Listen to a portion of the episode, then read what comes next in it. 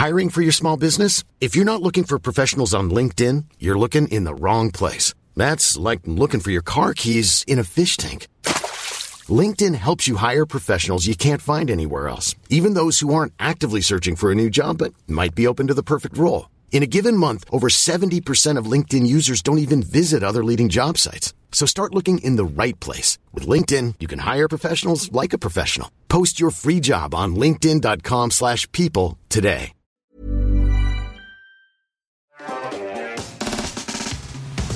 Euh, bienvenue, euh, bienvenue au chat, bienvenue euh, à vous, bienvenue à mes, à mes invités. Euh, cette semaine, on a un programme un peu chargé. Je vous Mhm. préviens, on va parler de plein de sujets passionnants. On a, en plus, un petit nouveau qui nous rejoint. Regardez, Bonjour à tous.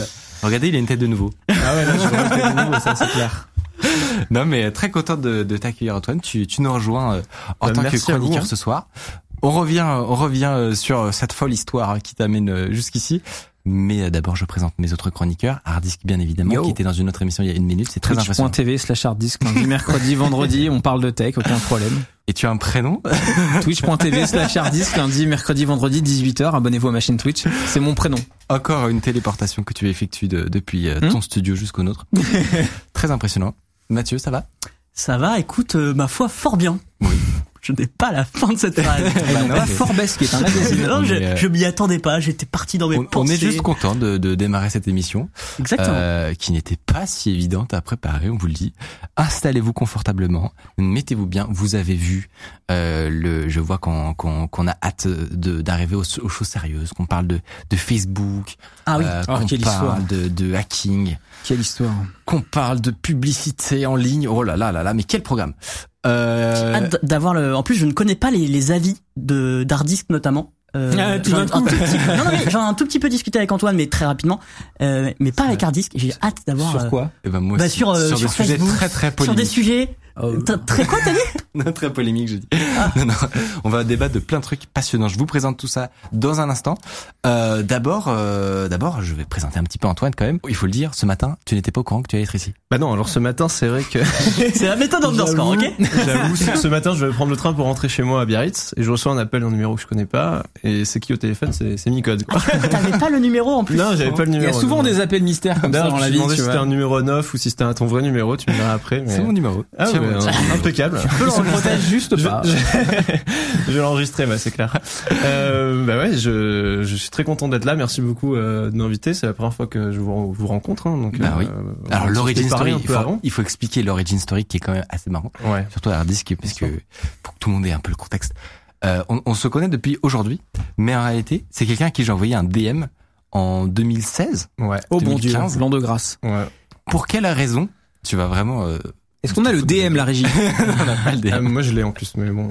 C'est con, on aurait pu faire un truc non, mais franchement, c'est vraiment pour une raison très euh, étonnante, très euh, random finalement. J'étais à l'université et euh, j'étais à un moment où en, donc en DUT informatique Hmm. et je me disais mais je sais pas ce, qui, ce que je vais faire ensuite. Est-ce qu'il n'y a pas des gens qui ont réussi à avoir des, des parcours stylés après un DUT quoi? Euh, Est-ce qu'il y a des gens par exemple qui sont allés genre euh, je sais pas moi, tu sais, on prend le max Polytechnique, Hmm. juste pour voir, juste pour voir.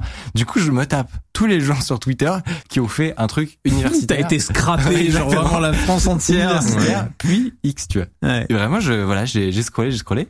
Euh, j'ai, trouvé personne clairement qui venait de DUT Info. Donc là, je me suis dit, bon, Ça pue. c'est pas grave. PLM, Non, non, mais comme on dit. euh, c'était un peu, euh, c'était un peu ambitieux quand même à la base. Euh, mais je, je tombe sur ton profil. Donc toi, tu as un cursus qui est d'abord universitaire et ensuite arrivé à l'X. Et après, t'es allé à HEC, mais ça, c'est vraiment. Euh... C'est un peu plus compliqué que ça. J'étais d'abord à HEC et en fait, ouais, j'ai préparé une licence de maths en parallèle de ma première année à. HEC pour pouvoir euh, passer le concours universitaire de l'X et rentrer en double diplôme, véritable double diplôme. Eh ben, en fait, je m'étais trompé en plus de ça. Mais euh, on aurait passé le même concours si tu l'avais passé, donc tu t'étais pas si, si tant trompé que ça. Et je pense que c'est quelque chose, t'avais jamais dit ça, que tu voulais aller. euh, Non, non, non, parce que école. j'étais, enfin, c'était vraiment une époque où je ne savais pas que ce que ce que j'allais faire. Je ne savais pas que j'allais. Dites-vous que sans YouTube, Micode, il aurait fait l'ENA, il serait actuellement au gouvernement. Fondamentalement, il y avait un plan de carrière que Non, vous non, avez j'aurais à bord, fait une- mais euh, J'aurais fait du coup une autre école d'ingé, bien entendu. mais euh, mais euh, mais comme comme beaucoup de, de monde finalement, DUT Info, école d'ingé, c'est il y a des gens très bien. là. Et voilà, évidemment. Et, euh, et donc, euh, et donc voilà, je DM, euh, je DM Antoine en Ouais, mode, euh, C'est génial. t'as fait, euh, t'as fait, t'as fait un parcours euh, qui m'intéresse et tout. T'as pas des petits tips à filer euh, Ouais, voilà. je m'en souviens. ouais. Je m'en souviens très bien. À l'époque, t'avais un pseudo euh, Twitter, que c'était c'était Michael, quoi. C'était Ouais. c'était pas Micon, hein. T'avais t'avais pas de chaîne YouTube, etc. Et puis, Vraiment euh, zéro obsèque le mec. Non, ouais. C'était incroyable. Bah, il est, ouais, ça, Mon pseudo c'est mon adresse personnelle. Ah non, j'ai- je n'avais pas commencé à créer du contenu sur Internet. non, c'est vrai, t'avais rien mis. Et à l'époque, c'était juste Michael. Voilà. Ouais, C'est vrai. Et, euh, et ensuite téléportation jusqu'à ce matin où euh, on, a, on a échangé un petit peu un petit peu, entre temps. ouais. Euh, on notamment sur euh, une vidéo qu'on a sortie Oui. euh, sur. Apple. On va on va en reparler juste après puisque notamment tu as travaillé chez Apple. Ouais. C'est ça qui va être intéressant euh, sur les sujets d'aujourd'hui notamment. Euh, on me dit dans l'oreillette que tu as aussi piraté ton lycée. J'ai- c'est ton CV, c'est ton CV. Travailler chez Apple, à pirater son lycée. Ouais, c'est pas dans ce- c'est pas dans le bon ordre, mais bon, c'est peu Mais ça, ça. ça aurait été très drôle que tu reviennes à 40 ans au lycée dans la Meuse et que tu te dises non, j'ai un truc à régler. Je vais les pirater. Effectivement. Non, c'est dans l'autre ordre. C'est quoi cette histoire de piratage? Du lycée Moi, je, du coup là, tu m'as. Ouais, bah, big up à mon lycée, euh, lycée Malraux de, de Biarritz, hein, euh, pour ceux qui, qui regardent et qui y sont. Moi, c'est vrai que je suis passionné d'informatique, en particulier d'Apple de- depuis l'âge de, de 8 ans. Euh, au départ, c'était mon oncle qui était photographe, il faisait Photoshop et je trouvais ça incroyable, il avait son Mac et je me suis dit, ah, c'est là, c'est vraiment ce que je, je veux utiliser un ordi. Ouais. quoi. Et puis rapidement, moi, je me suis un petit peu détourné de la photo, je me suis plus mis sur euh, ce qui est vraiment informatique, dev, cyber, euh, ce genre de problématiques. Et c'est vrai qu'à 14 ans, euh, après avoir euh, progressé de mon côté, euh, je trouvais ça cool. Je me suis dit, vas-y, je vais, je vais pirater le site de mon lycée. Et il s'avère que grâce à une faille API euh, vraiment euh, basique, euh, sachant qu'en plus le site du lycée était géré par par une entreprise, hein, c'était même pas le lycée qui allait côté, donc c'était censé être quelque chose d'assez assez solide. Oh. Euh, ben, j'ai eu accès à tous les mots de passe en clair, c'est-à-dire de, de tous les élèves du lycée et, et de tous les profs. Je pouvais modifier mes notes. Je pouvais modifier les notes de Oh mes non, copains. mais alors ça. Je ne l'ai pas fait. Et ça a, été, ça a été reconnu Tu que je ne l'as l'ai pas, pas fait. fait Non, je ne l'ai pas fait. Mais pourquoi. Euh, parce que c'était moi mon, mon challenge était de, de de de faire le piratage mais après c'est vrai que mes, modifier mes notes je bah, pour être honnête j'avais pas besoin de les modifier Allez, j'étais j'étais sûr. Mais c'était non voilà j'avais pas besoin de les modifier et J'étais après trop fort, juste- en fait. j'étais- juste allé non c'est une blague juste le boss. Juste le boss en fait. j'étais Bon, juste allé effectivement euh, euh, dire à mes potes euh, ton mot de passe serait pas ça par hasard et tout effectivement j'avais les mots de passe de mes Parce potes qu'ils étaient en comme clair ça. du coup. ouais c'était c'était en Ouais, clair ouais. Comme toute bonne base de données. hein. De base de données, c'était en lycée. 2000 euh, ouais 2000 euh, même 2011 Oh, ça n'a 2012. pas changé en 2022 au 2010, niveau du lycée, hein, vraiment. Mais... Très très peu. non effectivement Nous, c'est- je me souviens des histoires aussi de changer des notes euh, à base de, de keylogger sur les ordi au moment où on se connecte les profs, etc. Il y avait des, des bails marrants euh, qui se faisaient par d'autres. Allez, euh, on enchaîne. On enchaîne. Euh, Hardis, tu n'es pas venu les mains vides? On m'a vendu. Alors là, deux j'ai les mots. mains vides. Alors. On m'a vendu deux mots fraude et TikTok. De quoi s'agit-il? Ouais, c'est une histoire assez marrante. Euh, c'est voilà, c'est le truc que j'ai vu dans ma veille et, et lunaire. En fait, euh, il y a un échange de crypto-monnaies très connu euh, qui s'appelle Bitfinex, qui est notamment euh, l'éditeur de euh, du stablecoin USDT, qui est une des crypto-monnaies stables les plus connues au monde qui a aussi tout un tas d'histoires pas possibles. On pourra revenir peut-être un jour avec euh, Monsieur Potter, littéralement, qui est le président de, de ce truc-là, euh, qui en gros, euh, lui, il fait de la magie pour faire disparaître la comptabilité. Si tu veux, il est là genre, voilà là, alors Wingardium Leviosa, il y a pas de compta. Euh, donc c'est voilà, c'est aussi un magicien celui-là. Mais euh, concrètement, ce qui s'est passé, c'est que euh, l'échangeur Bitfinex euh, s'était fait hacker il y a quelques années pour euh, 2 ou 3 milliards de dollars, euh, quelque chose comme ça. Euh, et euh, on n'avait jamais retrouvé les hackers jusqu'à hier dans la nuit Non. où on voit arriver ces deux gros Non. oiseaux, ces deux gros oiseaux qui seraient apparemment les hackers de Bitfinex pour 2 ou 3 milliards de dollars, je rappelle. Et donc euh, c'est euh, deux euh, jeunes gens qui Ça sont de, New York, euh, qui sont notamment magnifique. des TikTokers aujourd'hui et qui ont édité d'ailleurs un clip de rap qu'on peut peut-être passer un extrait. Avec grand plaisir. Voilà à quoi mon ça ressemble. C'était les rappeurs hackers de crypto. Et voilà, bah, je je sais pas si Gabin a l'extrait. euh, Ah, Gabin, euh, là, Gab- totalement. Je, je pense que comme nom de groupe en tout cas. Oui, non, il faut pas jouer la synchro. C'est vraiment. Ah voilà. Ah, peut-être un peu de son, là. Si on a le- Genre, peut-être un petit peu de son éventuellement. Voilà, voilà. C'est pour les entrepreneurs, les hackers. Oh non, mais j'adore cette timeline. Donc ça, ça a piraté Bitfinex. Donc ça, ça a pété à. Bitfinex. Donc fondamentalement, ce que les gens commencent à se dire, c'est que peut-être que ces deux oiseaux sont peut-être des gens juste sur qui on fait retomber la faute parce que faut savoir qu'ils se sont fait péter parce que ils avaient dans leur Google Drive un fichier Excel avec les clés privées de wallets qui ont petite centaine de millions de dollars au calme et qu'ils ont essayé et le FBI est tombé dessus à cause de ça ils ont essayé d'acheter des cartes cadeaux Walmart qui est l'équivalent de Auchan ou de Carrefour ici Ouais, Carrefour. ouais. avec les fonds pour dépenser les fonds volés. Donc je ou alors, ils se sont fait pirater par les deux plus grands zozos, genre le Bonnie and Clyde, mais genre deux IQ, tu vois. Soit ces deux zozos, on leur fait porter le chapeau et ils ont en fait racheté les Non, codes je- quelque part, on ne sait pas encore. Je ne peux pas croire. En fait, ça, ça- ce serait un, un coup monté trop bien ficelé pour. Mais est-ce que tu crois vraiment que ces gens ont déjà euh, lancé une VM, par exemple Non, je, je sais pas, je, je, je sens vouloir faire d'a priori. C'est quoi le mode opératoire qui est euh, donné Sur le- euh, sur le hacking, euh, C'est encore super super tôt. Pour l'instant, les infos qu'on a, c'est que voilà, ils sont fait choper en essayant d'acheter des cartes cadeaux contre des bitcoins, euh, une carte cadeau Walmart, euh, et qu'ils avaient toutes les infos sur un Google Drive euh, plus standard. Après, Ah oui, en vrai, euh, ça. C'est incroyable. Alors je veux pas donner des conseils de blanchiment d'argent. Alors, pourtant, tu t'y connais vachement bien. Vous Mais savez mais- qu'on est à Malte à l'heure actuelle. Et non mais en fait, presque. J'ai processé l'information, je me dis tiens, est-ce que- qu'est-ce que je vais dire? Si je le dis quand même, euh, je crois que c'est une, bonne façon de blanchir de la crypto-monnaie, de prendre des, des cartes cadeaux euh, Walmart, non? En fait, il y a pas vraiment de bonne façon de blanchir des crypto-monnaies. Et ces gens-là, t'as vu? Non, pas de conseil. Mais la meilleure manière pour une petite étape. Non, il y, a- il y a pas vraiment de moyen, simplement parce que le, le, le cœur de ces technos-là, c'est la blockchain, et la blockchain, elle est publique. C'est pour ça que les gens, d'ailleurs, qui, qui hackent ces, ces réseaux-là, très souvent finissent par se faire choper, parce qu'en fait, tu peux remonter toutes les transactions et tout le monde peut le faire. Donc en fait, si tu vas sur Bitrefill ou sur un site comme ça pour acheter une carte cadeau, Target, Walmart, etc., Ah oui. euh, ben, il y a une trace à vie indélébile. Ça marche C'est pas, le comme chat, ça marche pas. Partagé, Donc non, en revanche, si vous voulez blanchir de l'argent, achetez un kebab à Bobigny. Prenez le cash et le cash. Tiens, voilà. Là, il y a plus de. Mais n'hésitez pas. Je, j'ai un, j'ai un. ouais. Open the kebab. On a, on, a, on a une théorie intéressante dans le chat. Ou alors, il faut semblant d'être con pour pas qu'on les suspecte. Ce qui serait euh, le meilleur move. Ce qui serait incroyable. En réalité. Après, Imagine. ils se sont déjà fait pécho, donc euh, Oui, c'est ça. maintenant c'est. Mais c'est euh, euh, Ouais, ça, Ça n'a pas pas marché quoi. Imagine, t'es sur, t'es sur le plus gros casse du siècle. Bon, pour se couvrir, on fait TikTok. TikTok. Mais non, mais gars, en vrai, c'est tellement stupide que ça pourrait marcher. Mais non mais parce que pour se cacher parfois, le Il fait de se vu. montrer à, à outrance, Mmh. ça peut marcher. c'est vrai. Et Voilà. caché en plein jour, en fait. Et je vois qu'il y a Oh, les- je cherchais, je cherchais qu'il y a les spécialistes du chat qui parlent de Monero. Il y a- paraphraser. T'as vraiment des abonnés qui font de la fraude fiscale. C'est euh... Euh, Monero, c'est pas non plus si niche. Oh. Euh, un peu. Alors c'est quoi Monero?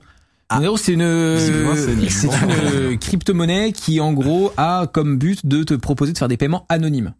D'accord. Euh, C'est-à-dire qu'en gros, les transactions, c'est un peu. Alors, je vais faire de la vulgarisation fois 1000 et tout le chat dans 5 secondes va faire. Ah, c'est pas du tout ça. Vous Non parce que chez nous ils sont très sympathiques. Oui. Et toc.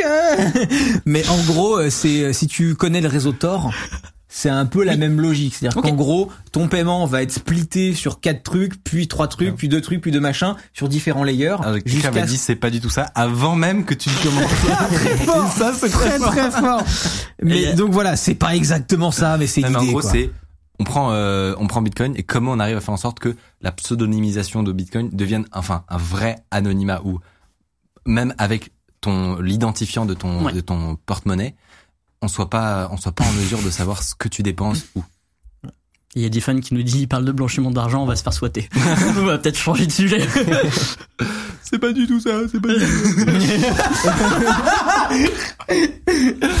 euh, moi, un truc qui m'est arrivé cette semaine, je me suis gardé ça pour un score. Je voulais faire une tâche Du- extrêmement du simple. coup, c'est c'est atroce parce qu'il nous raconte plus rien la semaine. il déballe Je garde tout pour le mercredi. Euh, non, mais je voulais faire une tâche extrêmement euh, simple et classique de la vie d'un chef d'entreprise finalement, qui était de de- d'envoyer euh, un, euh, des coordonnées de, de paiement à un, un des organismes qui existent pour la gestion notamment des alternants. Oh, j'ai le même problème en ce moment.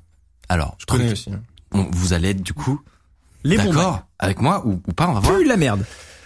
Il faut se connecter à une plateforme qui s'appelle Silae. Mhm. Ça vous, ça te dit quelque chose Moi, Ouais, c'est pas oui. celle-là, mais j'en ai une autre, t'inquiète. Voilà. Euh, Bon, moi j'ai l'AFDAS, c'est pareil. Écoutez-moi bien. Il faut utiliser Internet Explorer. J'ai essayé vraiment Qui n'existe plus, l'ensemble hein. des navigateurs. Qu'est-ce qui n'existe normalement plus. Ah ouais. Normalement, n'existe plus. Donc moi j'arrive au début, je commence, je lance Brave qui est mon navigateur, ça ne marche pas. Je me dis, on essaie Safari. Bon déjà les pages chargent, mais ça reste euh, bloqué sur le sur la connexion en fait. Et en fait, je me dis bon, je suis quand même bien content d'avoir Windows au bureau, juste pour aller ouvrir la version d'Internet Explorer dépassée et charger le site de Mais gouvernement, what juste pour faire une procédure euh, obligatoire. Hein. C'est pas comme si c'était un petit bonus pour T'imagines, t'as juste ton Mac, tu vois Voilà, non non, c'était. Ouais, c'était c'est mort. mort. Bah, t'as une VM si tu veux. Mais, Ouais, mais, non, mais, oui, Non, mais, mais qui Qui déclare un alternant c'est vraiment tout, c'est tout. Et donc, il faut Ouais, se, se rendre sur Internet Explorer. Et il y a toute une procédure, il y a tout un PDF qui explique les étapes, parce que c'est pas juste se connecter avec euh, Internet Explorer. Il faut installer Java sur ton ordinateur. Java qui n'est pas installé par défaut du tout.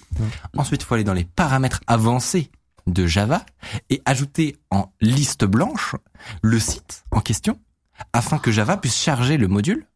D'accord? Quel enfer. Ensuite, tu vas sur le site, ça ouvre Java. Donc c'est comme ça lancer un programme sur ton ordi. Hein. Enfin, c'est ça fonctionne. Les, les- certains Oui, sites fonctionnaient comme ça il y a une époque, mais j'avais jamais vu ça, tu vois, moi, depuis six- ans quand même. Et donc, il y a ce programme qui, qui, qui s'affiche et il cherche des, un certificat de signature. Il n'y en avait pas sur, sur l'ordi, tu vois. Je me dis, un certificat de de- d'authentification, etc. Bah, ça doit probablement être une vieille techno que je connais pas. Je vais la regarder, un truc sur Java, etc. Faut installer un certificat et puis, euh, et puis voilà quoi, ça va fonctionner. Tout ça pour faire une bête signature électronique. hein. Mhm. Eh bien, écoute-moi bien, il s'agit d'une procédure que je ne connaissais pas, qui fait que tu as une petite sélection d'entreprises, genre 6, 7 entreprises, qui peuvent fournir ces, cer- ces certificats pour t'authentifier auprès du gouvernement. Ça coûte minimum 40 balles par an. Quel scam. Donc, Quel scam. Non, mais- Non. Juste, je voulais, à la base, hein, je voulais déclarer des alternants sans envoyer une lettre à la poste, hein, parce que j'ai fini par faire ça, hein, Ah, t'as fini par Ah, envoyer voilà, la j'ai lettre pas- mais j'ai pas choix. bah ouais. parce que sinon je devais m'engager sur 4 ans euh, pour- euh, avec un service de signature d'une sombre entreprise pour me permettre de m'authentifier auprès de, de- Oh là là, quel enfer. Alors, je sais que ça fait très très et c'est nul, les institutions, elles sont pas modernes. C'est vrai. Mais là, quand même, je Il y a des trucs dit, qui on fonctionnent très bien. pic. On atteint. T'as, t'as mal fait les choses. En fait, c'était fait pour être utilisé avec wget et, et, et grep, tu vois. c'est comme ça qu'il fallait trouver le formulaire. En fait, c'est une escape room. C'est ça que t'as pas compris. C'est qui Non, mais voilà, c'est, c'est franchement, je, c'était, c'est devenu drôle à la fin, parce que au début j'étais en, en pleurs et puis à la fin je me suis dit, Quand il a vu le pop-up installer Silverlight, il a fait oh, j'ai pris du recul, je me suis regardé, je me suis dit, putain, c'est quand même beau. Je suis sur Internet Explorer avec la French Tech évidemment. un module sûr. Java, en train d'essayer d'acheter un certificat à 50 balles par an. C'était sympa d'aller à la poste. T'étais Oui. pas allé depuis longtemps. Alors, j'avoue, j'ai découvert un super service, donc de la poste. Ah en oui, ligne. que tu, tu envoies en ligne, c'est Ah, ça le courrier en ligne. Ouais, J'ai en quand même, je me suis démerdé pour pas bouger mon cul de ma chaise. c'est la, la Ouais, c'est de très cool ça. Mais euh, mais euh, mais quand même ça m'a ça m'a assez euh, ouais le web 3 on n'y est pas encore effectivement. Oui non, non non, il y a pas de login MetaMask si tu veux. On n'en est pas là. Là, on en est à se loguer sur Abo Hotel. Fondamentalement, si on arrive à passer cette Ah, étape, hôtel. je pense qu'on pourra aller un peu plus loin, tu vois. Je vous le disais on a un programme chargé aujourd'hui- aujourd'hui. Euh, on va commencer avec un petit source internet où il va être Ouais. question de euh, FSB service de renseignement russe de, de et de Les cybercriminels les coquins. Une petite chronique que nous a préparée Antoine qui nous régale. Euh, un débat ensuite sur la potentielle disparition de Facebook en Europe. Euh, Est-ce que c'est possible? Est-ce que c'est Facebook va disparaître pour interrogation. Voilà, exactement. Tout compris. Ok. C'est vraiment le, le titre. euh, enfin, un jeu sous la forme d'un quiz que nous a préparé euh, notre cher Mathieu. Fait. Quel programme, je vous disais? Avec une Mais pour commencer, surprise. comme promis, El Famoso source internet. C'est parti.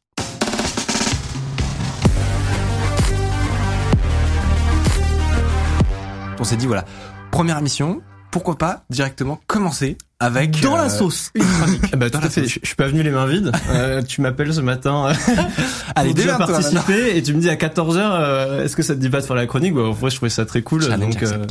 Comment Challenge accepted. Ah oui, challenge accept- Bah, et puis accepted tu, carrément. et puis tu connais le, non mais il faut le dire, tu connais le sujet aussi. Oui, non, mais on n'a pas, vrai- pris quelqu'un en random dans la rue. On l'a trouvé. Tu veux parler de ça? J'allais faire cette vanne. C'est vrai que vous avez trouvé un sujet qui, qui m'intéressait, que j'avais un peu suivi, donc euh, donc c'est assez cool. Aujourd'hui, moi j'ai une question pour vous. Est-ce que vous connaissez euh, Sodi Nokibi Non. Sodi, Sodi, Nokibi. Nokibi. Non. Eh bien, Sodi Nokibi, en fait, c'est un, c'est un groupe de hackers, peut-être que vous avez peut-être entendu sous le nom de Re- Reveal. Ouais. Reveal. Si, si. Je vais l'appeler Reveal tout le long de la chronique, Ah, si, mais c'est bon. euh, parce que Reveal, ça va, ça va être compliqué. euh, c'est un des plus important réseau de cybercriminels au monde. euh, et eux, pour se cacher, ils ont pas utilisé TikTok, tu vois. Donc, euh... Ils ont pas routé leur, c'est pas un proxy, quoi. C'était un peu plus solide que ça, mais ça a pas tenu quand même. Ils font partie notamment des, des rares entités à avoir déjoué en fait le culte du secret d'Apple et c'est pour ça que c'est un groupe qui me, qui me passionne. Ils ont osé en fait utiliser un ransomware pour faire chanter Apple. Euh, et ils ont leaké les Génial. plans du nouveau MacBook Pro, donc celui-là, celui qui est devant moi. Ah, ça a euh, marché. Ouais, du nouveau M1. Ouais. Euh, enfin, ça a marché. Je, en fait, on, on- c'est vrai qu'on n'a pas eu le fin mot de l'histoire. On sait, ils ont publié euh, Le leak. euh, ouais, le leak des, des MacBook Pro, euh, donc des, des, des des plans en fait euh, industriels du MacBook.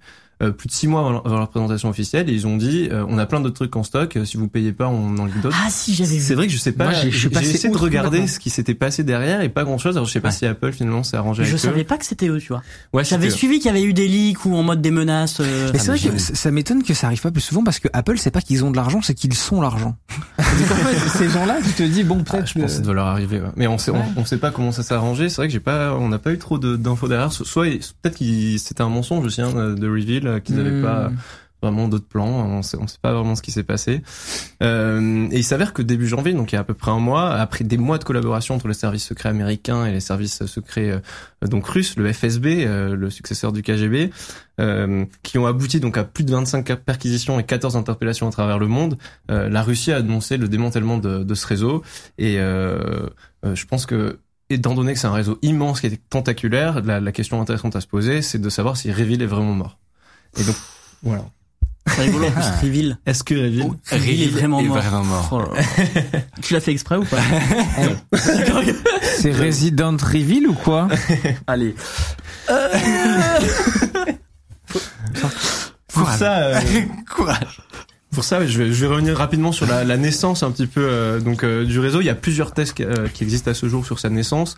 Euh, moi, j'ai choisi de vous présenter celle qui est la plus crédible, celle qu'on on pense vraiment être euh, euh, la vraie, disons, Ouais. même si euh, on pourra trouver plein d'autres explications sur Internet. Tout porte à croire que en fait l'histoire commence en, en Russie en 2019 lorsqu'un groupe de hackers qui s'appelle un Grand Crab, donc encore un, un nom sympathique, euh, annonce complètement arrêter ses activités, mais pas quand même euh, sans rien. Ils avaient deux, ils avaient réussi à, à, cap- à capter 2 milliards de dollars euh, de rançon et, et de toutes sortes de, de crypto et, et donc ils se sont dit ok on arrête niveau. euh, voilà petit niveau Ça fait quelques Euh, Carrefour euh, ouais, ouais, ouais, Walmart, Ça fait, à ça dépenser. fait euh, la foire fouille là, tu t'y mets. là.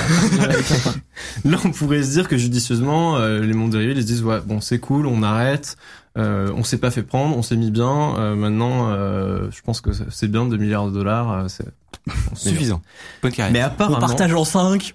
Apparemment sur un livret A, euh, à la fin, ça fait beaucoup. Hein.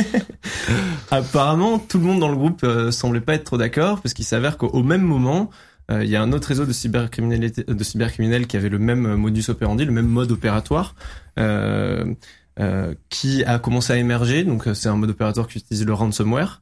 Euh, et à faire des attaques d'envergure à travers le monde. Et donc, euh, ce groupe-là, évidemment, c'est Reveal. Euh, et donc, on, on pense que la théorie la plus acceptée, c'est que Reveal est une forme de réincarnation de, de Grande Crabe, ou du moins qu'elle a été créée par des anciens membres Ouais. de Grande Crabe. Euh, le groupe a connu une ascension euh, fulgurante. Euh, très rapidement, un an après leur création, euh, ils avaient euh, vraiment fait des, des centaines de victimes. Et c'était pas des petites victimes. Là, on parle pas de particuliers, on parle de, de grosses boîtes euh, à travers le monde. Donc, euh, il y a des boîtes euh, en France comme Pierre Fabre, le groupe de pharmacie, euh, des groupes taïwanais comme Acer, euh, JBS au Brésil, qui a un- une immense boîte, euh, voilà, dans Mm. l'industrie Mm. euh, de la viande en fait. Hein. Euh, et moi, je trouve que leur apogée a été marqué euh, vraiment euh, par le cas d'Apple. Donc, je vais revenir un peu plus en détail dessus. Euh, donc, Apple, comme je l'ai dit au début, c'est vrai que c'est très important. Moi, quand j'étais, on m'a fait signer même en, en tant que j'étais en stage, tu vois, si Ouais. tu veux, et juste j'avais j'avais pas une disclosure non disclosure agreement à signer, mais j'en avais 42. J'en avais, j'en avais plusieurs, disons, et Ah ouais. ensuite j'avais des, des formations sur euh, le, la confidentialité, etc. Donc c'est quelque chose qui est pris Oh. très au sérieux par Apple. savoir ce Euh, qu'ils ce qu'ils t'apprennent là-dedans. euh, Bah, c'est dans la NDA justement. Tu veux. Bien sûr. Ah non, quand tu parles des formations, euh, ah, les formations c'est c'est un peu, bon voilà, je Formation, j'adore Apple, je suis toujours passionné, mais c'est- bon, les formations c'est un peu bullshit quand même. Tu les fais parce qu'on te les donne et qu'il faut qu'elles soient validées, mais il y a pas de formation incroyable. On- C'est c'est juste on t'apprend- te taire. En fait, on t'apprend le motto euh, d'Apple qui est I could not confirm nor deny, c'est-à-dire je, je peux pas confirmer, denier, c'est-à-dire qu'à chaque fois Ouais. qu'on te demande alors, je sais pas, bon, j'en étais pas à ce niveau de, de disclosure, hein, mais Ouais, ouais. euh, Alors, euh, si on te demande alors le nouvel iPhone et tout, bah tu dis je. Je ne sais pas. En gros, tu peux, tu dis même pas je ne sais pas, tu dis euh, la vraie phrase qu'il donne, c'est je ne peux ni confirmer ni nier quoi. D'accord. tu sais que j'ai petite anecdote, je me permets. J'ai un ami, un bon ami, et j'ai fait mes Ah bon? études avec lui et tout. T'es un bâtard. Allez. J'ai un ami qui travaille à Apple. Et euh, du coup, je lui ai demandé, bah du coup, euh, tu fais quoi Apple Tu travailles pour quoi et tout? Ça va toi? Ah ouais. C'est mon, c'est Ah mon ouais, pote. Je, je peux pas savoir ce qu'il fait là-bas. Non, tu peux pas. C'est une boîte de renseignements en fait. Donc, en gros, je sais à peu près son poste, mais je sais pas du tout pour quelle équipe, pour quel projet, pour. Il travaille. Et bah du coup, euh, quand tu dois faire parler en mode comment ça va la vie et tout machin, c'est galère hein, quand tu sais pas ce que la personne fait en tu face. penses pas que ton pote est juste accro au crack Je pense que c'est une couverture, euh, Mathieu. Faudrait creuser. Écoute, je creuserai. mais je. Je pense qu'on aura l'occasion d'y revenir, mais c'est vrai que même entre équipes euh, Apple, les équipes que- qui peuvent travailler en face de toi, Ouais. eh ben, euh, oui. t'es censé en fait quand, tu vas t'adresser à une personne, il y a un site euh, qui, se, qui tu peux vérifier la, la, la disclosure de la personne en face et tu peux avant Attends, avant de lui parler. Ouais, en fait, Tu chacun scannes disclose sur des, des projets très très Mais précis. gars, Mais t'es- tu peux être disclose vraiment sur euh, ne serait-ce que j'ai envie de dire un menu au sein d'une application, tu vois, c'est Mhm. ta disclosure et donc ça peut être vraiment très précis. Après il y en a qui sont disclose plus larges pour tout iOS, pour tout pour tout macOS, pour tout euh, les iPhones. Et donc tu scannes le badge du zozo. Non, tu scannes pas son badge, mais en gros tu cherches Son nom dans l'annuaire et tu Ouais, regardes dans les disclosures si euh, il a effectivement les disclosures qui correspondent et que tu donc tu peux lui lui parler du. Mais c'est l'AREA voilà. 51 en fait. Ouais. Et il faut faire gaffe hein, parce que pas souvent tu reçois, tu peux aussi recevoir des mails un petit peu en mode, euh, c'est pas vraiment des mails de phishing, mais des mails où, où t'as du, du spoofing euh, d'adresse Apple, etc. Tu le reçois dans ta boîte et c'était quelqu'un qui se fait passer pour quelqu'un d'autre qui te dit est-ce que tu peux me donner les détails sur l'iPhone et tout. Et là normalement t'es t'es censé vérifier vraiment que cette personne elle existe dans l'annuaire, que c'est vraiment elle qui t'a contacté, tu vois. Enfin c'est Oh le bordel. voilà, ça c'est dans les cas les plus extrêmes quand t'as des disclosures assez assez poussées. Voilà, bon pour euh, fermer cette parenthèse, euh, en avril 2021, donc euh, Reveal euh, euh, bah, leak les schémas, euh, ils font du chantage, ils demandent plusieurs de mi- millions de dollars à Apple. Donc là, on, on peut voir un schéma, je crois qu'on on en a un euh, dans la, en prod, voilà, en super. Et euh, donc ça, c'est le genre de schéma qui est fuité et on voit effectivement bah, que ça correspond euh, au design des nouveaux MacBook Pro, euh, donc euh, qui était euh, prévu pour Six sortir mois avant la plus tard en fait. Hein, voilà. Euh, simplement, après toutes ces, ces formes d'attaque, donc tout ça c'est au, au, forme d'un ransomware que eux ils utilisent, mais euh, ils vont encore plus loin euh, et ils se diversifient dans leur business model et ils font euh, ce qu'on appelle, euh, enfin, vous en avez déjà parlé euh, donc chez Underscore, j'ai vu ça récemment, c'est le ransomware as a service. Donc hyper intéressant, ils proposent de, de louer leur jeu, globalement de louer leur jeu, logiciel malveillant, leur ransomware, pour que des organisations, des entreprises qu'ils appellent les affiliés euh, puissent en servir à leur guise contre ben, les targets, les cibles qu'ils souhaitent. Donc ça peut être un État par exemple ben, qui va attaquer un autre État, alors un État vraiment malveillant, mais il y en a. Hein. Et donc, euh, et eux, ils vendent le- la technique Ouais. qu'ils ont, comment ils arrivent à construire un bon logiciel malveillant. Et derrière, toi, t'es juste le vendeur entre guillemets du logiciel. c'est vraiment as a service dans le sens où c'est limite, ils te disent ok, on te file ça et toi tu, tu mets juste euh, voilà le- les coordonnées de ta target et tu cliques, sur un bouton. C'est assez impressionnant euh, de faire ça. Euh, bref, à la, à la mi 2021, euh, ils sont au top. Reveal c'est vraiment euh, top du succès et ils sont hyper lucratifs et ça se passe bien pour eux. Et là, ça commence à sentir le roussi pour euh, parce qu'ils sont au top, mais en même temps, euh, ils vont trop loin. Ils ont les yeux le plus, plus gros que le ventre, vraiment. Euh, ils commencent, donc comme j'en ai parlé, à attaquer de nombreuses entreprises, des entreprises aux US, etc. Mais aussi euh, aux US, ils attaquent euh, euh, voilà des, des administrations et des, des, des services publics comme des plusieurs mairies au Texas.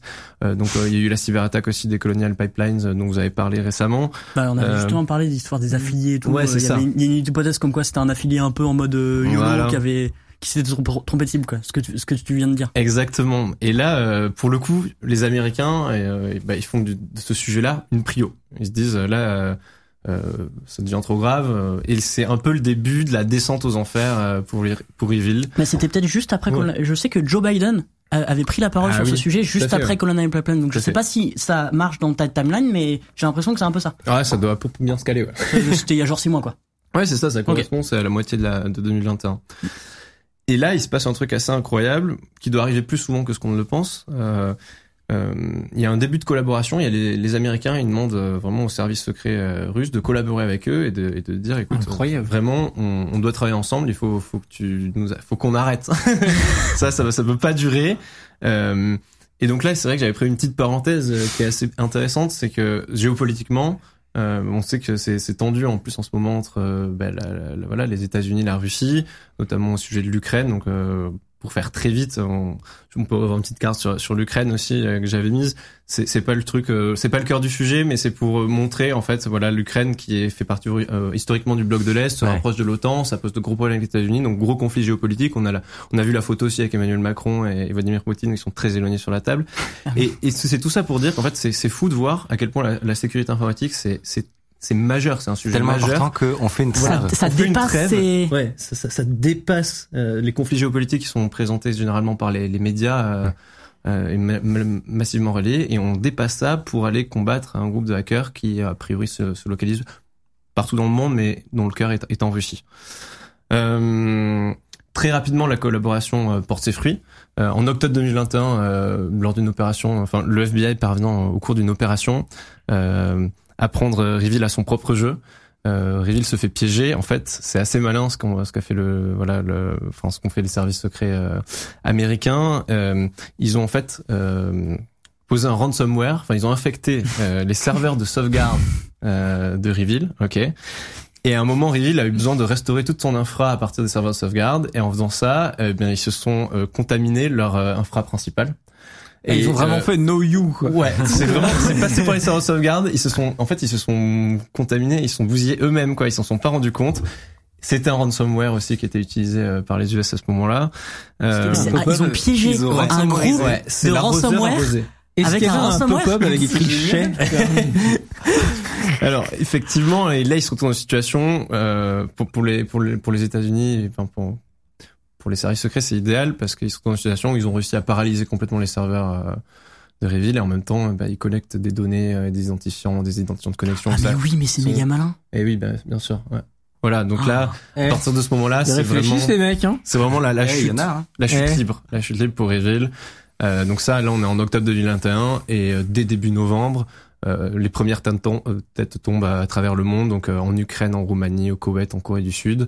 Et euh, il y a un mois, donc même pas un mois, hein, le Ah, ils- 14 ils, janvier. arrivent même à un peu à coordonner les Ouais, arrestations. ils arrivent euh, c'est vraiment, il y a une, putain, c'est ouf. il y a une, une- des conséquences immédiates et une coordination en fait. Euh, non, c'est c'est principalement mené par par euh, les États-Unis et par la, la Russie en tout cas dans ce qui est communiqué. Mais Interpol participe, Europol aussi. Donc c'est vous voyez tout le monde est, Des arrestations partout. collabore euh, dans le but dans, dans le but vraiment de bah, d'arrêter ce carnage quoi. Le 14 janvier 2021, donc il y a un peu moins d'un mois, la Russie annonce euh, le démantèlement euh, de Reveal. Ils ont collecté euh, lors de cette, de cette perquisition-là plusieurs millions d'euros, des wallets de crypto-monnaies en pagaille. euh, des- il y a eu 20 voitures de luxe aussi qui ont été euh, voilà Un prises au moment. Également. Ah, non.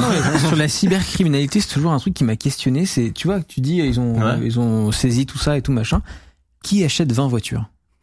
Ah, après, ils, Non, vraiment. ils sont 14 à être interpellés et il y en a, après, il y en a Oui. une par personne. peu Mais t'as vraiment. Ouais, d'accord. Ouais, mais tu prends une Mustang, une Ferrari, une Porsche. Ouais, Tu vois tu forces un peu quand même. non, je sais pas. Sauf si Enfin, tu fais dans un but de collection aussi, tu vois, t'as investi ton argent dans une oui, voiture oui, que tu oui, revendras oui, plus tard. mais- je, je, Mais je suis d'accord. Alors sans name drop, moi je connais des youtubeurs qui ont plusieurs voitures.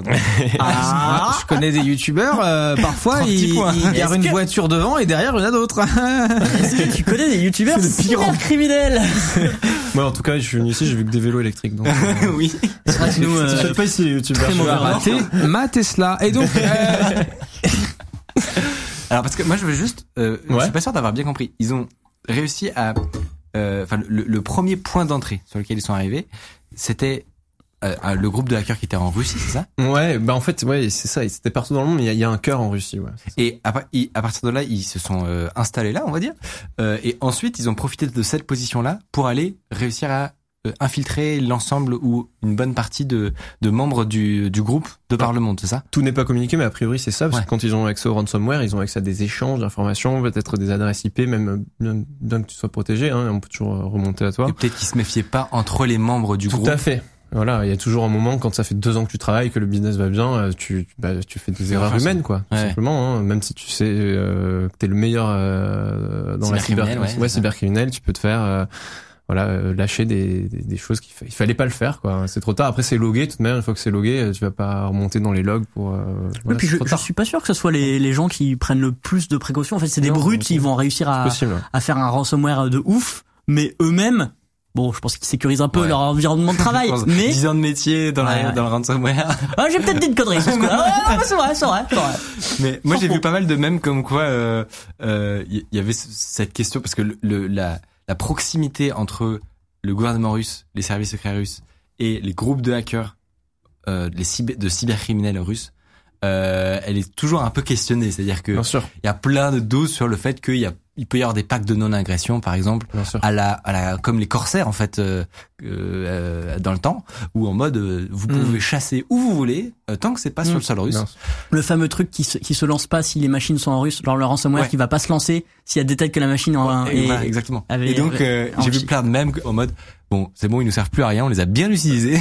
Maintenant, on les arrête et on met la caméra. Le chat dit que ça pourrait finir sur Netflix. hein. Franchement, ce genre d'histoire, euh, Ouais, bah, oui, il y a moyen, je ouais. hein. Allez, on t'achète un documentaire. c'est parti. Et du coup, en conclusion, est-ce que Revil est vraiment mort? C'était ça un peu la, la question de départ. Et, euh, la, la réponse reste difficile quand même. Euh, effectivement, il y a un succès de la collaboration internationale pour les arrêter. Il y a une interpellation des, des têtes du réseau quand même et du cœur du réseau. Une confiscation du grand, une grande partie du matériel informatique euh, et des rançons euh, qui avaient été collectés. Mais le réseau, comme j'ai dit, il est, il est quand même tentaculaire, donc il reste sûrement euh, des membres qui n'ont pas été interpellés. Euh, et en fait, euh, se battre contre ce réseau de cybercriminels, c'est un peu comme Hercule, tu vois, qui se bat contre contre une hydre. Euh, tu coupes une tête, il en repousse deux, et c'est exactement voilà ce qui s'était passé avec euh, Grande Crab, euh, qui s'était déjà réincarné en c'est vrai. fini, en Voilà. fait, ils, ils reforment des groupes. Donc fait va, possible. Va Bah, renaître. Ah, finalement. sous un autre nom, sûrement, ou peut-être même renaître sous forme de plus petits groupes, mais tout à fait, je pense que c'est- tout à fait envisageable. J'ai beaucoup Ouais. trop de blagues avec Reveal. Allez, vraiment. C'est comme d'autres euh, formes de criminalité au final, où tu as des, Bien sûr. t'as des groupes euh, de, de deals ou de gangs, etc. C'est pas une arrestation qui, euh, qui va faire tomber l'entièreté du. Oui, mais en Du plus, business, là, quoi. cet aspect international. Tu vois, Ouais. les gens sont dispatchés à travers le monde, donc tous les arrêter, c'est encore plus difficile encore que plus dur, ouais. de potentiellement Mhm. arrêter des gens qui sont tous regroupés au même endroit, quoi. Donc, euh, Clairement. Hyper intéressant. Mais surtout le, le côté euh, ransomware, ransomwareisé. Ouais, J'ai bien aimé. ça c'est ouf. ouais, c'est, c'est, c'est beau. Un petit coup de karma, euh, ça fait plaisir.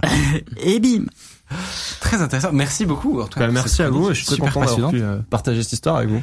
Il y a le, le chat qui a demandé à raison parce que je suis passé beaucoup trop vite dans cette introduction. Quel est ton métier finalement? Ah oui, tout à fait.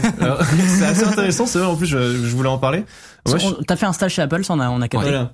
Alors à la fin de mon stage, moi, moi, j'étais passionné d'Apple, j'ai trop, j'ai trop kiffé, je suis allé aux US, j'ai vu le campus de Cupertino, euh, je, je- voilà, je, suis- je suis très heureux d'avoir fait ça, je suis allé étudier même un petit peu à, à l'université de Berkeley à la fin de mes études, Euh, mais j'ai eu une passion pour l'entrepreneuriat qui s'est développée en fait euh, en parallèle, euh, voilà, de, de, de mes études. Euh, et donc en plus de mes études d'intelligence artificielle et de pentest, euh, de cybersécurité, euh, enfin. Grâce à ces études-là, je me suis dit, allez, ta boîte. c'est bon, euh, faut que je monte ma boîte, intelligence artificielle, euh, cybersécurité, il y a quelque chose à faire. Oui. Là, t'es sur, t'es pas mal. Voilà. Franchement. Non, je, moi j'y crois pas. Je me suis Commercialement, souvenu- pas ouf. je me suis souvenu. euh, Le fax.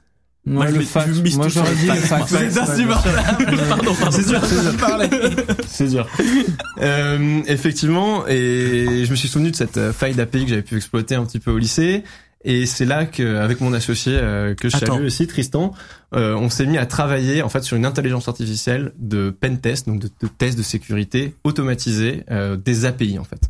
Pourquoi les API Les API, c'est vraiment le hub global des communications sur Internet. C'est toutes les applications, euh, que ce soit des applications mobiles, des serveurs web, etc. Elles communiquent euh, avec les bases de données au travers Ouais. des API. Euh, et il s'avère que les API, en fait, c'est une véritable passoire. C'est là que euh, vraiment euh, il y a des problèmes de contrôle d'accès, euh, de ligue de données, d'injection en tout genre, XSS, SQL, des vulnérabilités euh, de DDoS, donc des dénis de services qui, qui Ouais. rendent des services indisponibles.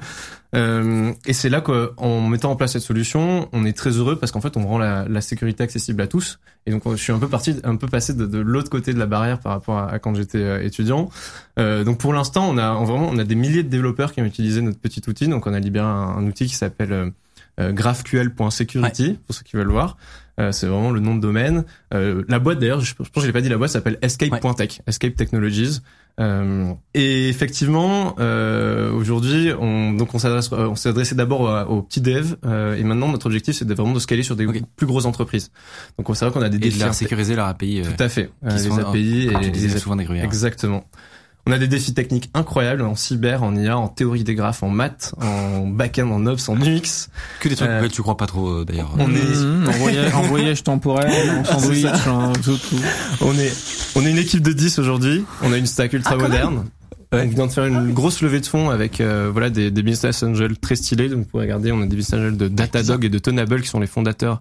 On a Ah, le bah, fondateur de, Datadog. Ton pitch m'a fait penser à Datadog. Ben voilà, on, on a Parce que je trouve qu'il y Oh, a il y des... a quelqu'un dans le chat qui est dans une jeunesse entreprise que vous avez sollicité. C'est vraiment, il y a des Ah, c'est incroyable. c'est très drôle. Bah, communiquez entre vous. Hein. Allez, non, mais, euh, vous gênez pas, Mais- en mais fait. du coup, C'est un chat IRC en fait ici. hein. tu, tu- tu as créé une boîte Ouais. euh, via une faille que tu as découvert au lycée. Bah, c'est le, c'est le rêve c'est le de storytelling n'importe quel ouais. gamin. Bah c'est la source d'inspiration, j'avoue. Et puis en plus mon associé a dans une le pitch, histoire ça fait bien. Ah bah ouais, bien sûr. J'ai hacké mon lycée, et alors du coup aujourd'hui je vous présente Escape. Tristan, on associé à une histoire en plus un peu similaire parce que lui, il a étudié les mêmes choses. On est, c'est une boîte hyper tech. hein, on est tous euh, ingénieurs, euh, voilà. On a fait une grosse levée de fonds, donc comme je disais, avec des, des business angels cool et un fonds euh, privé qui est très cool aussi. Et on propose là, euh, là c'est mon petit placement. On propose plein d'offres de CDI, de stage et d'alternance Ah, maintenant. Donc euh, vu- venez sur escape.tech, on a une page de jobs J'ai vu de la déterre Euh, dans le chat. et venez aussi euh, sur notre Discord. Donc, si vous Alors voulez, par euh, contre, euh, euh, falloir que tu tries les candidatures. Ouais, va hein, falloir parce que annoncer ça sur la live. on va trier les candidatures. En général, on prend des gens euh, plutôt niveau euh, master, hein, vous voyez, en, en informatique. Hein, euh, donc, euh, donc- et, et pour l'instant, on a que des gens de Centrale, de Télécom Paris, de de l'ENSET, euh, de l'ENSTA, de Polytechnique. Euh, de, Tu donc, découvres des boîtes. Voilà, Enfin, c'est- des non, écoles. des- c'est- donc c'est des écoles assez solides. Euh, mais dans tous les cas, de manière, on a des tests de on a des challenges techniques assez solides, donc Non, on a euh, on verra si, si les On gens les passent. Et on serait ravis, ouais, voilà, de de continuer euh, à Non faire mais je vous, voilà, je vous régale en, en, en stage, en, en job. Ah bah là, je vois Ah bah du- d'accord, il y a la Je pense liste. qu'il y a des énervés dans le chat. hein, ouais. Si Ouais. vous avez des questions, vous pouvez me, me contacter direct euh, bah, sur euh, sur euh, LinkedIn, sur Tu veux te faire flou en fait. vraiment- Euh, Vous pouvez venir chez moi directement. Vous pouvez venir sur Discord aussi. T'as rien euh, voilà. prévu la semaine prochaine parce que wouh Je, je prendrai le temps de, te- de tout regarder sur les, les messages évidemment euh, pertinents. Euh, je, réponds, je réponds pas à ceux qui veulent venir en vacances à Biarritz chez moi. Euh, Dommage. Il m'a foutu Enfin, un vent. quoi- quoique, hein. J'ai essayé, il m'a foutu un vent. Super. Merci beaucoup Anto- Antoine. En tout Merci cas, beaucoup. Hyper intéressant. Euh, J'avais surtout moi vu les effectivement les, les images sur Twitter et tout, mais avoir un peu les dessous de ce qui s'était vraiment passé. Euh, C'était hyper cool. Salut Si vous appréciez Underscore, vous pouvez nous aider de ouf en mettant 5 étoiles sur Apple Podcast, en mettant une idée d'invité que vous aimeriez qu'on reçoive. Ça permet de faire euh, remonter Underscore, voilà, telle une fusée. Je vous propose de passer désormais à notre petit débat du jour. On va parler de Facebook, la suppression.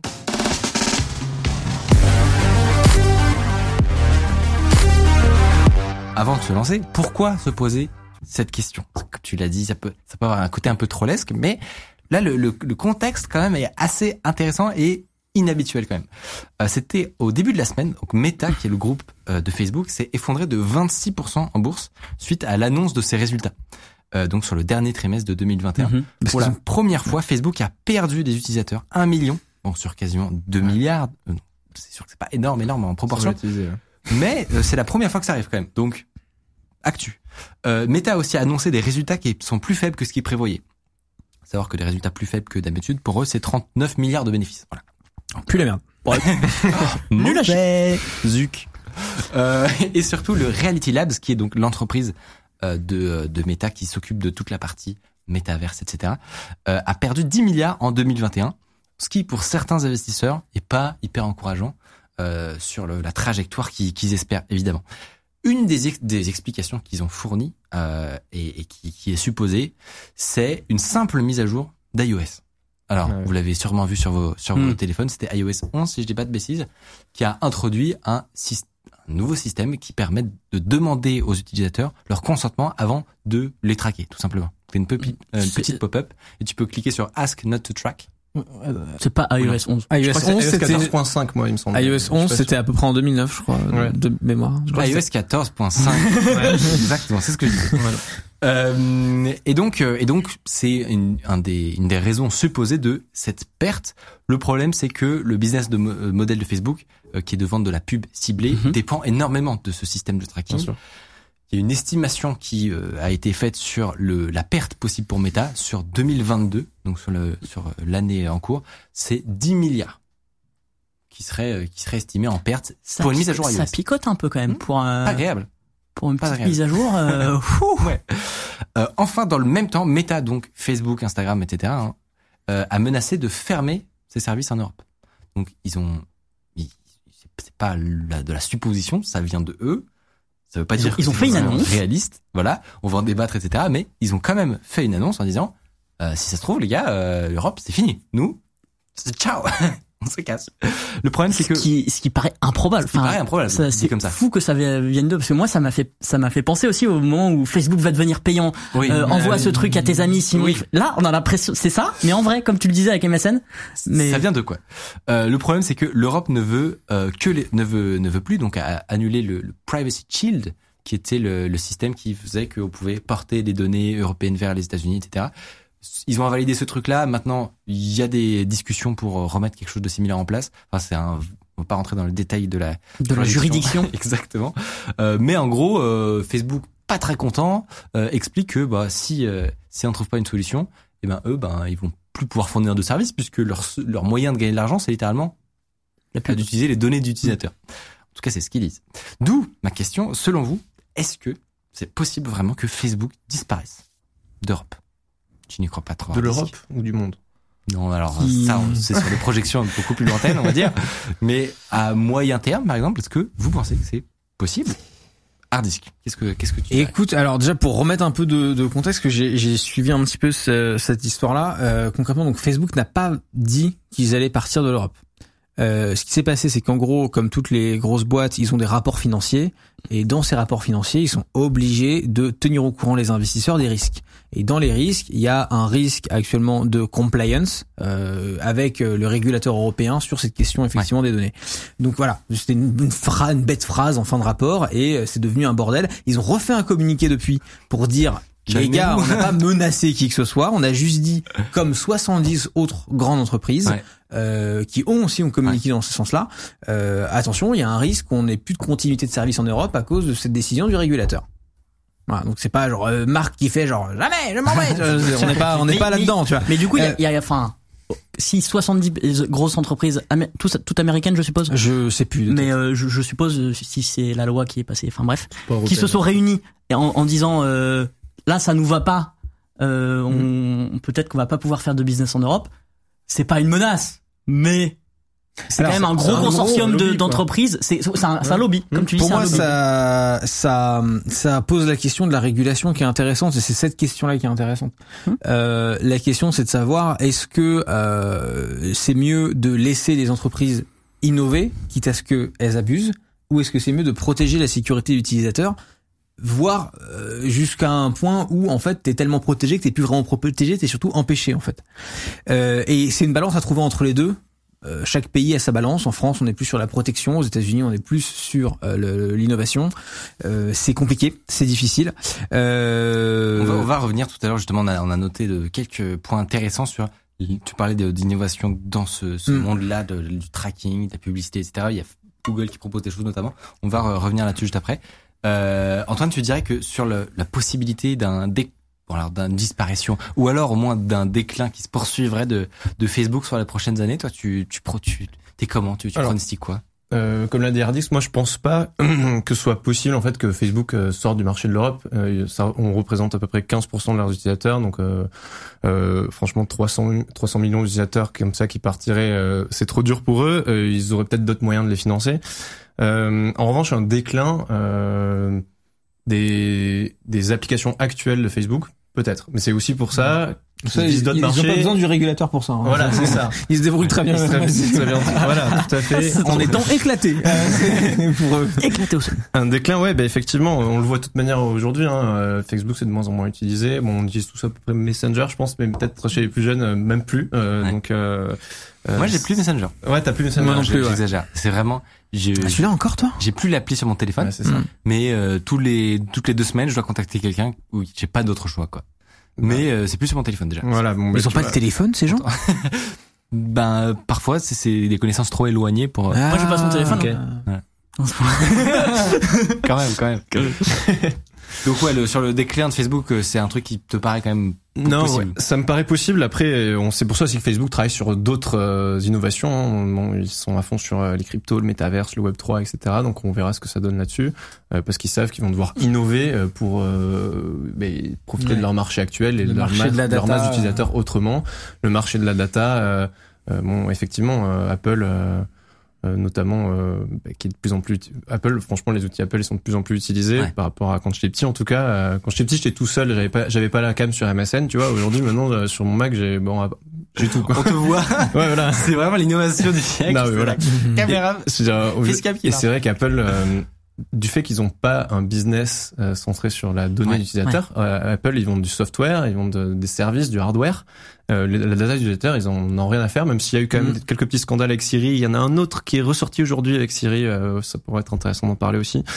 Euh, Apple, ne, voilà, n'a pas besoin de, de business de la data, donc eux, pour eux, euh, ils bloquent tout et ils, ils sont très fiers en fait de Ouais. travailler sans données. Ça, c'est important Est-ce que, Apple. est-ce que vous trouvez ça normal justement que Apple euh, ait autant de pouvoir quoi, que en, en sa possession ils aient un pouvoir de nuisance qui, où ils peuvent appuyer sur un bouton et dire toi c'est moins 10 milliards Ah ouais. maintenant.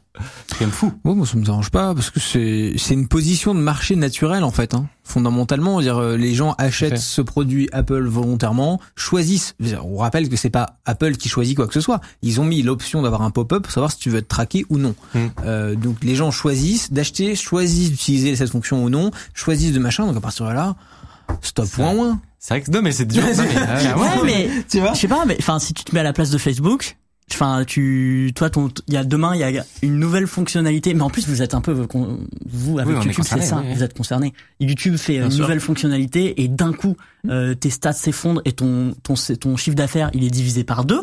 Hmm. Fait chier, quoi. Moi, après, c'est comment tu le prends? Il y a plein de gens qui auront plein de réponses différentes. Ça n'a pas de sens. Je pense pas qu'il y ait de vérité universelle. Tu vois. Non, non, bien sûr. Personnellement, euh, demain je perds ma chaîne YouTube, ça ne change rien. Bon un peu. Si, ça me fait chier, Oui. ça m'emmerde. J'ai l'ego dans les chaussettes. euh, ça me demande de me reconfigurer un peu pendant un mois. C'est tout. YouTube, ils t'entendent là. Non mais voilà, je pense que ce que je veux dire par là, c'est que c'est important aussi de euh, pas compter sur les autres et sur les services desquels on dépend, parce que c'est vrai qu'on a une dépendance, et de se dire comment je me configure moi et Ouais. mon business quand c'est un business pour être sûr de dépendre le moins possible, en tout cas de, de spreader la dépendance pour que tu puisses Mais- perdre un bras sans perdre l'autre, tu vois. Enfin c'est. Mais c'est assez fou que pour une entreprise comme Facebook, qui clairement c'est c'est un mastodon, et il y a quelqu'un qui doit penser en mode, euh, qui doit penser non mais si ça ça arrive, euh, ça impacte notre chiffre d'affaires et tout. Enfin ils sont ils y pensent à ça. C'est quand même fou que à, à cette époque-là, quand il- ça vaut des milliards et tout, et ben Apple a quand même la possibilité avec une mise à jour de faire un cut de 10 milliards dans. Non, dans mais on est dans tous en train de découvrir que Apple vend beaucoup de smartphones. Enfin, Mais oui, mais- un peu ça. Non, mais C'est, bien euh, sûr, tu mais- savais qu'ils vendent quand même beaucoup de téléphones. Et, et encore ils sont en train de transitionner de ce modèle-là pour se déplacer vers euh, un modèle Des de services, service. service. Ouais.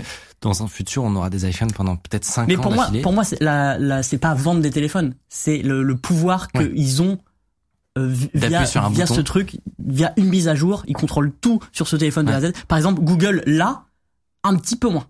Par exemple, Ouais. parce que beaucoup de gens utilisent Chrome sur les téléphones Android, mais tu peux utiliser d'autres navigateurs. Donc même s'il y, y a un truc, il lock une fonctionnalité dans Chrome, tu peux quand même télécharger Brave ou Firefox et euh, tu vas pas être obligé d'avoir les cookies de Google par exemple. tu vois. Il y a- Donc, il y a quand même une. euh, Il y a une boîte française aussi c'est- qui s'appelle Criteo. Je sais pas si euh, Ouais. dit quelque chose qui Ouais, est bien sûr, un ouais. géant du, re- du ciblage, Ouais, du c'est- reciblage publicitaire. Je crois que c'est c'est une des premières entreprises qui a fait du euh, de la pub ciblée. Ouais. Et elle est française.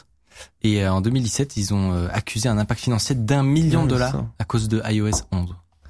Donc, euh, Attends, c'est une boîte française qui fait du retargeting. ouais, qui fait Ouais. du retargeting. mais un, un géant. C'était. ils ont c'est perdu un million énorme carte de carton suite justement C'est rien euh, du tout. à, à la façon dont. Ouais, mais c'était en. Ça veut dire que cette c'était- énorme mise à jour. C'était en. Non, mais c'était C'était pas la même 2011. mise à jour. C'était avant. C'était, euh, ça. 2000. Ah oui, 2017. j'allais dire, si un gigantesque Ouais. groupe a perdu Non, non, un million non, après mise à jour, ça va aller. Non, non, ça c'était euh, c'était en 2017. C'était sur- je pense que c'était sur Vous savez que l'aspect. Google a perdu 10 balles dans la poche du président la semaine dernière. Non, c'était pas la même mise à jour. C'était euh, donc le service de retargeting qui va fonctionner avec le, le, le, le- le- les cookies tiers Ouais. Qui ont été désactivés sur euh, sur Hmm, Safari. D'accord, je comprends mieux. C'est ça. Oui. D'ailleurs, ça m'amène au, au sujet suivant, c'est les cookies, ces fameux cookies tiers qui permettent donc de faire du ciblage, donc de suivre euh, le, le comportement des gens avec, par exemple, le pixel de, de Facebook ou Google Analytics, euh, donc qui sont des petits scripts que que les sites web mettent mettent sur leur leur page, qui vous permettent de, de, de créer un profil de plus en plus complet, euh, qui fait qu'à la fin, ils vous connaissent mieux que que vous-même, clairement. Et, euh, et donc ce truc-là, donc les les cookies tiers ont été désactivés sur Safari, euh, Brave, Firefox, je crois qu'au au moins mitigé, euh, et qui font que ce, cette forme de retargeting est de plus en plus compliquée. Alors, ils sont très malins. Ils trouvent toujours d'autres techniques. Par exemple, ils vont faire du fingerprinting, donc de la, du, aidez-moi, De l'empreinte de l'empreinte. Ouais, ouais. Ils créent une empreinte de, du navigateur, Hmm. de l'ordi, etc., euh, avec un identifiant unique pour quand même D'ailleurs, à vous suivre. Google réfléchit au monde après les cookies. Il y a le système de floc euh, Voilà. qui sont en train de mettre en Bah, place justement. pour dire que voilà, y- les cookies, ça va s'arrêter à un moment donné. Quoi. Eh ben, c'est exactement ce, ce dont je voulais parler. Pour éviter ce problème, euh, ils ont essayé de mettre en place voilà leur propre système intégré directement dans le navigateur. Donc, ils ont commencé avec une, une première tentative qui s'appelait donc, comme tu dis, les FLOC. C'est Federated Learning of Cohorts. Donc, le principe, c'était de créer des groupes d'utilisateurs qui ont à peu près les mêmes goûts. Euh, sauf que bon, ils se sont fait vraiment flinguer par euh, la critique, Hmm. que ce soit côté euh, euh, grosse boîte de, de pub, Côté côté utilisateur, aussi, côté euh, navigateur. Comme tu dis, Brave, ils ont dit non, non, on le- on l'intégrera pas. Brave, ils vivaient un peu leur vie aussi. hein. Oui. on est d'accord. Du coup, c'était pas très bien accueilli, mais ils ont fait une nouvelle tentative. Euh, ils ont littéralement dit le nouveau projet intègre ce que nous avons appris des tests sur Flock ainsi que les retours de l'industrie. Donc clairement, c'est un moyen de dire que euh, c'est un échec. et, et donc le nouveau projet s'appelle Topics. Je sais pas si vous l'avez vu passer. Euh, on sait pas encore techniquement exactement comment ça pourrait marcher. Déjà, quand un GAFA dit que c'est une proposition pour améliorer ta vie privée, en général, ce sont pas bons. Ouais. Bah, je suis- c'est- alors, de base, je suis pas. alors, tu vois, ouais. je suis un peu d'accord avec toi. De base, ça pue c'est un clair. peu. Ouais. C'est clair, et en même temps, euh, ils ont, ils, réagissent au backlash, tu vois, donc ils sont pas totalement imperméables Ouais. à la vie. Mais, mais, en fait, mais leur euh, business est tellement basé là-dessus à. Google aussi. C'est ça, c'est ça qui est fou, c'est que ça, ce projet-là, pour eux, mais le, le moindre changement, ça a des monumental. impacts financiers monumentaux. C'est pour ça que c'est pour ça qu'aussi ils se diversifient hein, sur le, le hardware maintenant. Ils font leur propre, enfin ils veulent faire leur propre processeur, ils font leur smartphone. C'est aussi euh, dans le but d'anti- d'anticiper ce genre de. Ah bah tu vois, je l'avais catastrophe, pas conscientisé comme ça. D'ailleurs, Ouais. je, je rappelle que tout le monde ici hein, peut aller sur son compte Google et voir euh, ce que Google a tagué comme Ouais, étant vos vrai, goûts. Ouais, ouais. Euh, vous pouvez le voir facilement. Le Et je- lien, vous pouvez le mettre dans le chat peut-être. Et euh, moi, les miens sont éclatés, par exemple. Ils pensent que, ils- non, ils pensent que je suis homeowner, que j'ai 40 ans et que je suis un mec, mais que j'aime aussi euh, la presse féminine, machin. Et ça me va très bien. Alors c'est aussi parce que je route comme mon recherche sur Google aussi. Déjà, j'utilise plus Google. Et je Bah, route mon pour- trafic c'est pour ça, sur. Tor. Donc je suis aussi Ah oui, un malade. d'accord. Mais, Alors que moi, le, il me connaît par cœur. Et, Ah euh, ouais et- Ah mais d'ailleurs, cette page aussi. est très Ouais. flippante. Je crois que c'est le dashboard Google, un truc comme ça. Et il y a aussi les enregistrements sonores qui gardent. Oui, de My Activity. Et ça, la, la première fois que je suis tombé dessus il y a Mmh. quelques années, c'est flippant. Et à chaque personne à qui tu fais, euh, tu montres cette page, tombe sur les enregistrements vocaux de soi-même, Ouais. elle est là en mode. Mais what? Mais ça, Pourquoi ça, ça ça existe. Tu sais, tu Alors, vois, le- genre, le vendredi c'est que ça 8 nous janvier, toute hémorroïde. Moi, c'est plutôt mais un minuteur de 10 minutes parce que je me fais des pattes, mais euh, Non, mais ce qui est fou, c'est que c'est seulement c'est de la partie qui nous donne en plus. Donc, euh, ouais. donc voilà. Donc le- la proposition de Topics, vous l'avez dit, elle est hyper importante puisque eux, ils y jouent gros quoi. Ils espèrent vraiment Ouais. trouver un truc qui fera un peu consensus où les Ouais. gens vont pas trop vont pas trop crier, euh, au moins le moins possible. Euh, du coup, on sait pas encore voilà exactement comment ça marcherait. Il y a des tests qui sont prévus euh, prochainement. Officiellement, le but c'est de faire un, un système un peu moins intrusif que leur euh, première proposition. Évidemment moins intrusif que la façon dont les, les, les trucs de retargeting fonctionnent. J'ai un peu regardé le, dans le détail le projet. Ouais. Euh, honnêtement, c'est quand même intéressant. Enfin, je sais pas comment dire, mais c'est-à-dire que évidemment que les autres navigateurs, type à, à la Brève, les Firefox, les Safari, etc., sont sans commune mesure plus euh, privés, plus respectueux de la vie privée en tant qu'utilisateur. Voilà. Donc ça, le, le, le conseil il va jamais changer. Utiliser ce genre de, de navigateur, il y a aucun doute. Mais Chrome va passer potentiellement de éclater au sol à Hmm. Un tout petit peu moins pire. Tu vois. Genre, non, mais techniquement. Ah, tu, tu as lâché le mot Chrome éclaté au sol. Ils sont si pires que ça. Mais non, mais d'un point de vue de la vie, Ah, privée, de la vie Je peux même, non, en termes de vie privée, je peux même tenter un petit conseil et un peu extrémiste. Je vous dis pas de faire ça, mais essayez parce que c'est devenu vachement bien. Euh, essayez de, de router votre trafic par Tor. Non, mais mais- vraiment. Non mais je me suis mis à le faire.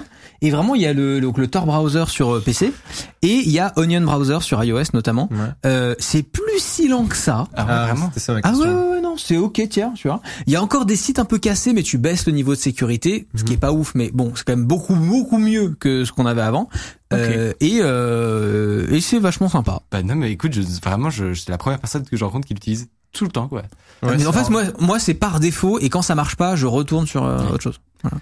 Parce que bon, alors Tor pour expliquer, c'est effectivement un système de routage de réseau pour garantir l'anonymat en se baladant sur Internet, qui est notamment développé pour euh, des, euh, des journalistes qui sont à l'étranger, dans des potentiellement dans des régimes euh, euh, qui surveillent tout ce qui se passe sur Internet, ou par des vendeurs de drogue, ou par un disque.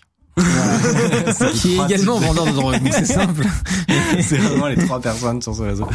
Euh, mais ouais, intéressant en tout cas la, la, la proposition de, de Google. Comme je dis, bah voilà, c'est pas, euh, ça casse pas trop pattes à un canard. C'est évidemment moins bien que pas de retargeting, mais c'est intéressant. Mais C'est c'est, À voir hein, ce que ouais, ça donne la après techno. l'usage. euh, ouais. Moi, ce que je trouve intéressant dans l'exemple de Google, justement, on- si on les compare un peu à Facebook, Ouais. c'est que, par exemple, Google, ils sont méga malins, il y a 10 ans, d'avoir lancé leur propre navigateur, alors que personne ne les attendait Ouais. à faire Chrome, et plus tard d'avoir fait, euh, d'avoir misé Eh oui. sur Android et tout, parce que c'est grâce à, à des logiciels comme ça qui vont pouvoir pot- potentiellement imposer un outil que Facebook n'a pas ça. Facebook, ils sont complètement dépendants euh, de des gens qui font les navigateurs, Ouais, des gens qui font les OS mobiles. Euh, et, et en fait, c'est c'est ouais, intéressant ce que tu disais, c'est que je me suis dit juste après, c'est peut-être pour ça que Facebook se dit on va tout miser sur le métaverse parce qu'ils veulent peut-être leur endroit Claire. où ils seront sûr, enfin propriétaires. Du où ils pourront faire la pub Ouais. qu'ils veulent.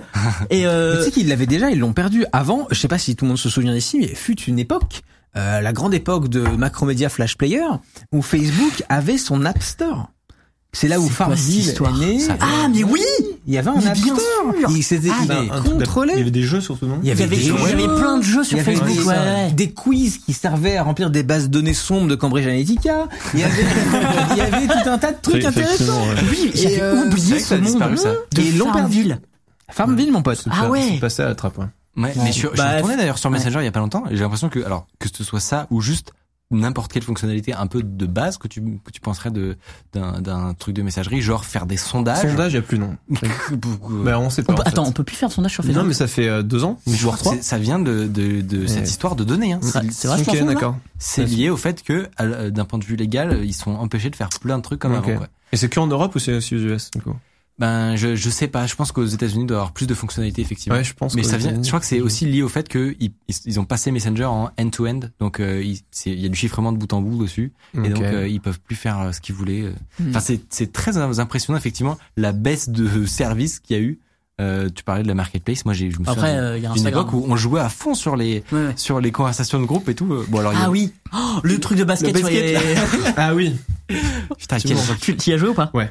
Et toi, Hardy Ok. Il y avait plein de jeux. Le chat, est-ce que vous y avez joué disais, en, en App Store et tout. Mais euh, ouais, j'avais pas pensé à, à cette euh, à cette vision du métaverse comme euh, zone de publicité où on est tranquille. Ouais, où ils Bah peuvent, ils oui, peuvent un peu tout, tout contrôler, quoi. Après, est-ce que ça va marcher? Bon, ça, c'est encore un autre débat. Ouais. Mais, euh, tu mets ton masque là pour, euh, je sais pas, pour être dans ton métaverse tranquille et t'as des pubs pour Coca et tout.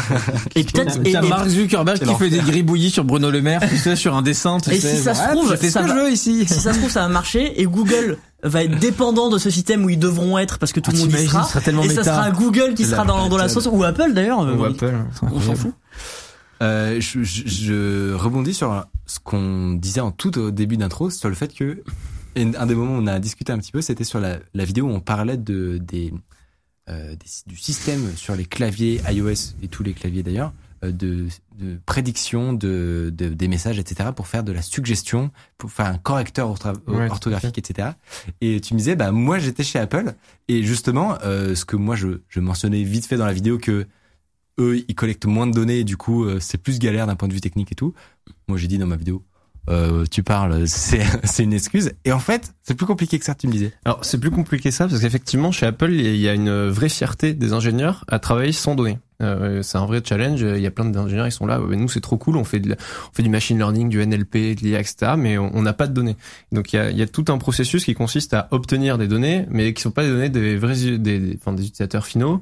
Donc euh, moi j'ai une anecdote un petit peu intéressante. euh, Je pense euh, c'est assez assez sympa. Euh, quand vous recevez par exemple un billet de train, euh, vous commandez un billet de train euh, sur oui enfin, ça s'appelle SNCF Connect maintenant. Ouais.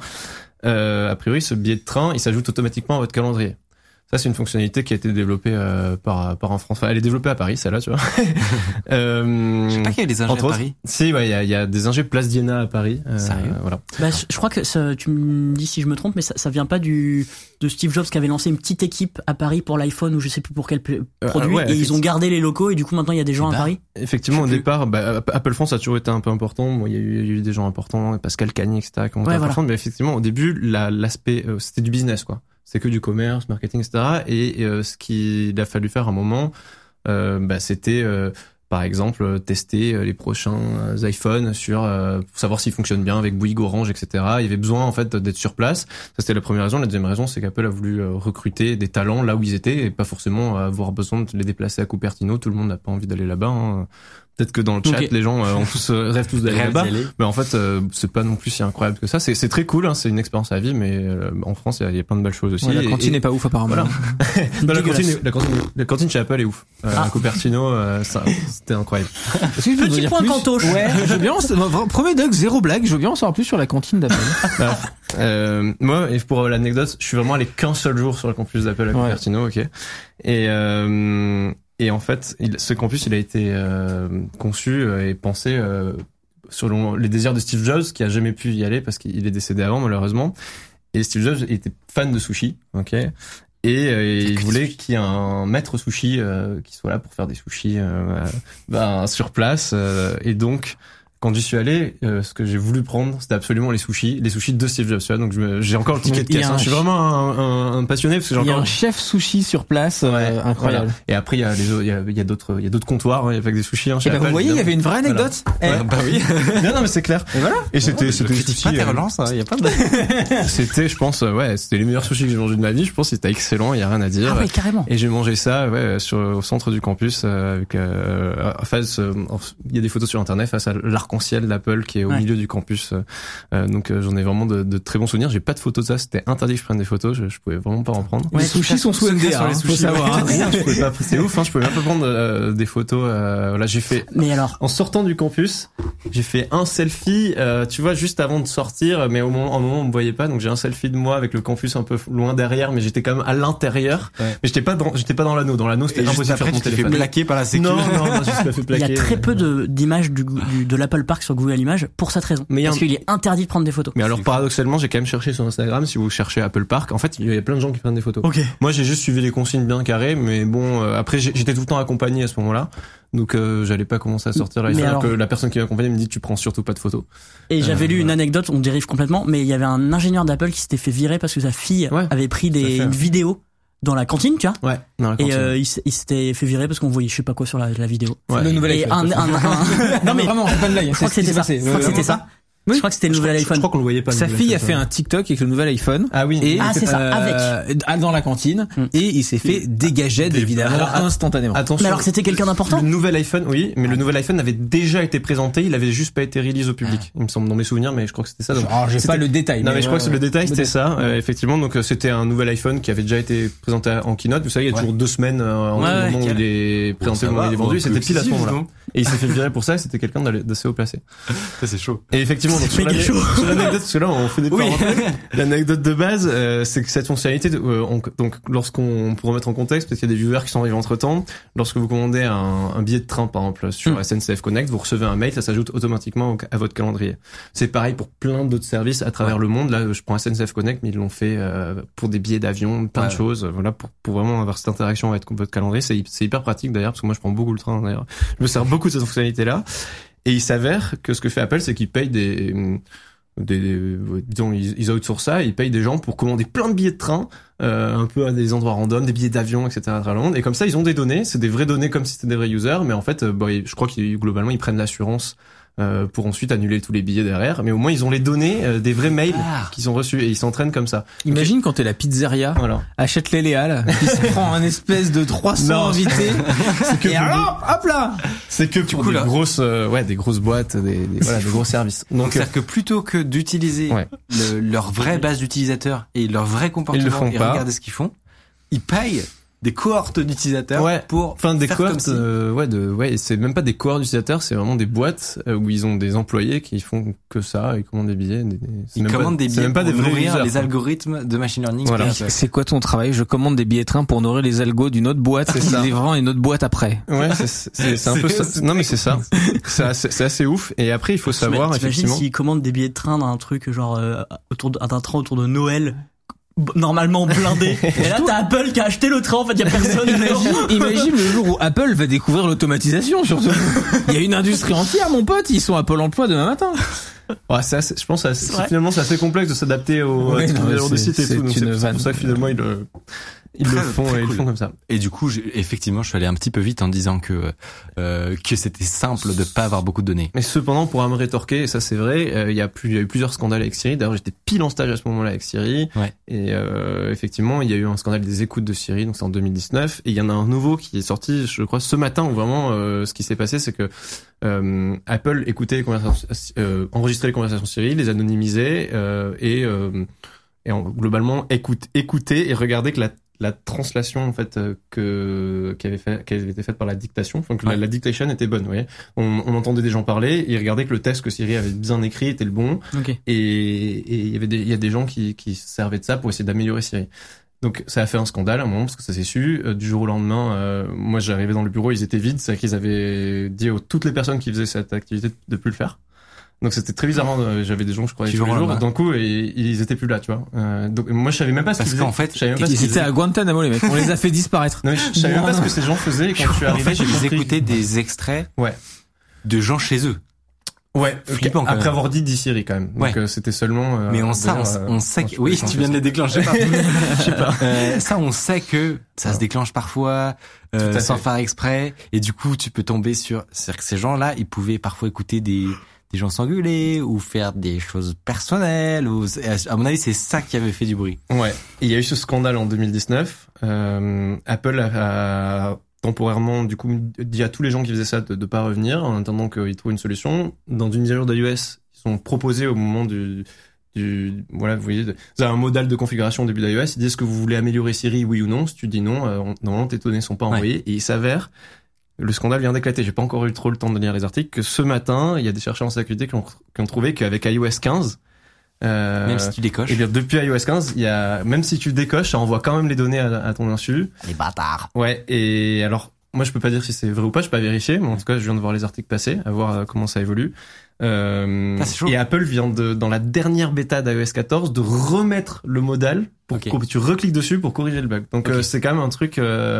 Euh, on voit, on voit qu'il y a une vraie plus difficulté un bug de config qu'une volonté d'être méchant. Quoi. Non, mais je, je pense. En tout cas, c'est comme ça que c'est communiqué. Moi, je pense que c'est vrai parce que honnêtement, vu la- logique. ouais. ce qui est vrai que honnêtement, tous Ils les ingénieurs avec qui je discutais, ils étaient euh, fiers de travailler sans données. Mais c'est clair. euh, non, mais je pense voilà. que il, il- ça, il- ça fait partie de leur, euh, Tout à fait. de leur, de leur com. C'est pour ça, effectivement, que, que ça marche et que beaucoup de gens, Effectivement. euh, à choisir entre Carib et Scylla, euh, veulent pas passer sur Fairphone et euh, sur i euh, OS. Et du Tu veux pas un Libre M5 mais tu déconnes, mais il y a des trucs qui sont pas J'ai vraiment envie d'avoir un Libre M5. J'ai vraiment j'ai envie de tester. Mais euh, non, mais Libre- c'est- euh, c'est une boîte qui s'appelle Purism et qui fabrique des ordis, des ordis portables et des smartphones. Euh, Ah, tiens, moi, 100% open source, je crois hardware open source aussi, Ah, c'est- euh, et ouf, qui sont to- particulièrement axés vie privée. Ok. mais on, Bah, on- en commandera et puis on. Non, j'ai mais vraiment le plaisir tester. parce que je connaissais pas ce, ce, ce Alors il y a Pour- 120 jours d'attente actuellement euh, sur le voilà. Un plaisir. Euh, pour, pour, euh, pour clore le sujet, je vous propose une dernière question. On a parlé de Facebook, on a parlé de Google, on a parlé d'Apple, de leurs différentes approches suivant les, les sujets, etc. Selon vous, si vous deviez faire un pronostic à genre 5 ans, c'est quelle boîte qui a le... 5 ans, c'est court. 5 ans c'est court, 5, 10 ans. Mhm. Quelles sont les sociétés où vous, direz, où, où vous dites c'est possible qu'elle ait disparu? Quelle société vous dites elle va tout péter quelle société aura pas bougé? Dans les GAFAM? Ouais, c'est ça. Faut choisir à chaque fois. Ah, c'est Ah, attends, ça, les GAFAM, rappelle-moi, c'est euh, Google, Amazon, Moi, je- là, je, je dirais Facebook. déjà Facebook, Google, Microsoft, euh, Apple. Pour le côté un peu vie privée, etc. Parce que ok. tu vois, Amazon, ça- Oh, c'est un peu différent. Amazon, ils ont Alexa euh, qui se déclenche tout le temps et qui t'écoute tout le temps aussi. hein. Dans les cinq prochaines Pas années, moi je dirais que ça va pas bouger en fait. Rien? Non, Rien je pense bouger. pas beaucoup. Pas beaucoup. Euh, celle qui, selon moi, va surperformer. Euh, Mi- Microsoft, c'est compliqué parce que Microsoft, en fait, si tu veux, ils vendent des, des calculatrices. Mais non, mais c'est pas du tout péjoratif. d'accord. Moi, je pense, trucs, je pense mais- que justement. Non, attends, attends, parce que, Microsoft- attends, parce que du coup, tu, me- tu me coupes sur Ça ça, marche, ça marche. passe pour un. Mais oui, mais tu dis ils vendent des calculatrices, moi ça me déclenche, tu vois. Mais non, non, et, euh, non, mais dans le sens où en fait c'est tellement le backbone de plein d'entreprises qui font des trucs très corporate, du tableur, euh, du serveur d'échange de messages, euh, tous des trucs euh, auxquels on touche pas tous les jours nous forcément, que en fait les voir disparaître, ça me paraît improbable en fait, tu vois. Euh, donc c'était pas du tout péjoratif. Euh, Il adore la calculette. mais non, mais c'est voilà, c'est juste euh, Microsoft, c'est le voilà, quoi. Euh, non, Facebook, c'est ceux qui sont le plus en galère, mais en même temps ça veut rien dire. Ils ont aussi WhatsApp et Instagram, le Le chat métaverse. dit Meta s'effondre dans 10 ans. Mais oui, mais parce que tout le monde. euh, Mais c'est parce que c'est en un fait, peu en c'est- vogue de dire ça, je On pense. hein. c'est en vogue. Ouais, c'est en Non, mais vogue. par et surtout, ils ont de la marge avant de s'écraser. Hein. Ouais. Alors Oui, oui, Mais est-ce qu'ils ont pas pris un vrai risque avec leur histoire de de, de tournant là, euh, réalité virtuelle, méta, euh, métaverse, machin et tout? C'est c'est c'est c'est pas En fait, méga Moi, je risqué trouve ça pour un eux. peu casse-gueule. Moi, je trouve J'aime ça bien casse- ce genre de pareil, pas bien fait. 3, C'est mais, le problème. Le problème, c'est que les gens, tout l'intérêt de tous ces techno Web 3 et blockchain, c'est que et métaverse machin truc, tout est, c'est un peu. Mais même réalité virtuelle et tout, il y a, Ouais. je vois ce qu'ils veulent faire, mais En fait, le problème, C'est que méga- personne n'a envie d'être dans le petit jardin fermé corporate de Mark Zuckerberg, tu vois. Personne n'a envie d'avoir ces nouvelles technologies qui justement te proposent de voir une autre réalité, d'avoir plus de liberté finalement, euh, de posséder tes données dans le cadre de la blockchain du Web 3.0. Mais dans le jardin de mais avec un gros bracelet électronique, tu vois, avec Marc qui fait à bois, mais à bois, tu vois, genre personne ne veut mais ça alors, en fait, tu si vois. ça se trouve, il y a des très bonnes technos, et si ça se trouve, elles sont pas portées par la bonne entreprise, comme tu dis. Exactement. c'était peut-être pas Facebook. Ou alors ils sont juste pas assez ouverts. C'est peut-être. Ou alors ça va mais- faire un bid monumental. C'est ça.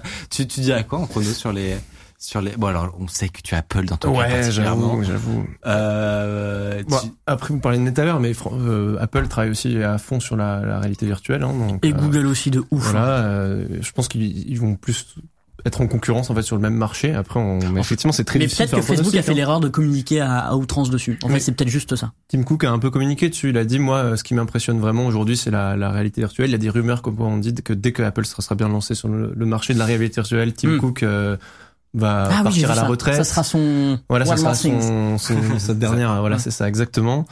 Euh, difficile à dire. On verra euh, qui propose euh, la meilleure utilisation de la, de la réalité virtuelle. euh, Mais non, c'est très vrai ce que tu dis. Il y a eu une erreur de communication de la part de Meta, je trouve, qui est que ils ont parlé du métaverse de manière générale. Et ils ont ils ont pas focus, contrairement à ce que fait Apple, qui est beaucoup plus malin, euh, qui est de focus sur un use case. Bah ouais. Apple, on sait tous qu'ils vont sortir des lunettes. On sait, euh, je ne peux pas confirmer. je sais pas. Je mais on sort c'est. Non, mais je suis plus. Ouais, je Voilà. suis plus. D'après, d'après les rumeurs, effectivement, lunettes, et- lunettes et casque. Et ça va être Non. assez lifestyle, assez etc. Meta, ils ont fait genre, c'est un nouveau monde virtuel révolutionnaire on dans sait pas lequel tu peux voir tes amis. Et bah c'est Ah. excellent frérot. Euh, c'est- enfin, voilà, il y a pas un use case où on se dit ah trop bien, tu vois. Ouais. Et, et pff, pas encore. Je sais pas si vous avez vu, il y a le premier euh, mariage sur le métavers qui a été euh, fait. euh, alors ça a été fait bien avant. Je t'assure que ça a Ah été fait sur Dofus en 2002. si tu veux, J'avais si Second Life en tête, j'avais Second Life. Non, non, Non, mais sur sur, euh, Sur voilà, métavers, ouais. sur dans une réalité virtuelle, c'est assez cool. euh, ça a été communiqué récemment. J'ai trouvé ça l'anecdote euh, un peu chelou, mais c'était c'était pour apparemment pour raison de Covid. Mais Voilà. c'est ça aussi, c'est dès qu'il y a une news autour du métavers, il y a un petit côté chelou. Ouais, Il y a un c'est- petit côté, Il y a un mec ah qui a vendu une barrette de shit dans le métavers, un mec qui a ouvert un truc, un machin. Moi, Il y avait une news, c'était la première agression se- se- sexuelle dans le métaverse. Ah, c'est pas mal. Ou non, euh, harcèlement, pardon. La première harcèlement euh, moral ou sexuel, je sais Mon plus, petit dans le métaverse. vous avez rien T'es là en mode, ça donne pas envie, quoi. Mais t'as jamais ouvert VRChat euh, c'est J'ai jamais ouvert VRChat. C'est une agression. L'agression sexuelle de point l'application, tu vois. C'est vraiment. Ok, le suis, principe de la je suis vie. naïf, je suis naïf. Mais tu sais, on n'a rien inventé, tout s'est déjà passé aux apps d'Astrub. Hein. Concrètement, c'est c'est le chat. Ouais, ouais, Elle- ouais, c'est une C'est ref. quoi ça C'est Dofus. D'accord. Ah. Je l'avais pas. Oui, bah aussi. euh, tu- Je suis le vrai gros geekos euh, avec un, un oreiller waifu ici dans cette pièce. C'est terrible. J'ai jamais joué à Dofus, j'avoue. Euh, j'ai peut-être raté ma vie. Euh, très intéressant ce débat. Des avis évidemment partagés. C'est très compliqué de faire des, des pronostics sur, sur le futur. On a vu le chat qui était euh, assez euh, confiant sur le, la disparition de, de Meta. Ah oui, ils étaient, eux, pour eux, C'est pour eux, c'est acté, c'est signé, c'est... voilà, c'est c'est un échantillon euh, non représentatif évidemment. euh, Comment ça, notre chat est pas représentatif Bon. Bon. les gens qui participent. Bon, euh, il va falloir attendre plusieurs an- années évidemment pour avoir les débuts de, de réponses. Euh, on va commenter tout ça sur Underscore, n'est-ce pas? Euh, Pour savoir qui tire donc son épingle de de ce jeu euh, complexe de tracking, de C'est Game of Thrones, hein. c'est c'est c'est GOT exactement. On va passer, mesdames et messieurs, à un petit jeu que nous a préparé notre cher Mathieu. C'est pour cette raison que nous avons des buzzers. Je vais te laisser expliquer. Alors Tout des ça. buzzers qui ont été achetés aujourd'hui même par notre nouveau stagiaire Voilà. qui a fait des stories et qui a Si vous vlogué Si vous voulez voir les aventures du buzzer, des ouais voilà si on a des buzzers c'est grâce à François notre stagiaire qui a fait des stories toute la journée pour trouver des buzzers dans Paris. C'est- Et à ça, j'ai envie de dire aux stagiaires. V à toi. V à toi. grand V. Euh, voilà, pour finir avec cette émission, euh, Mathieu, euh, on passe au petit jeu. C'est parti.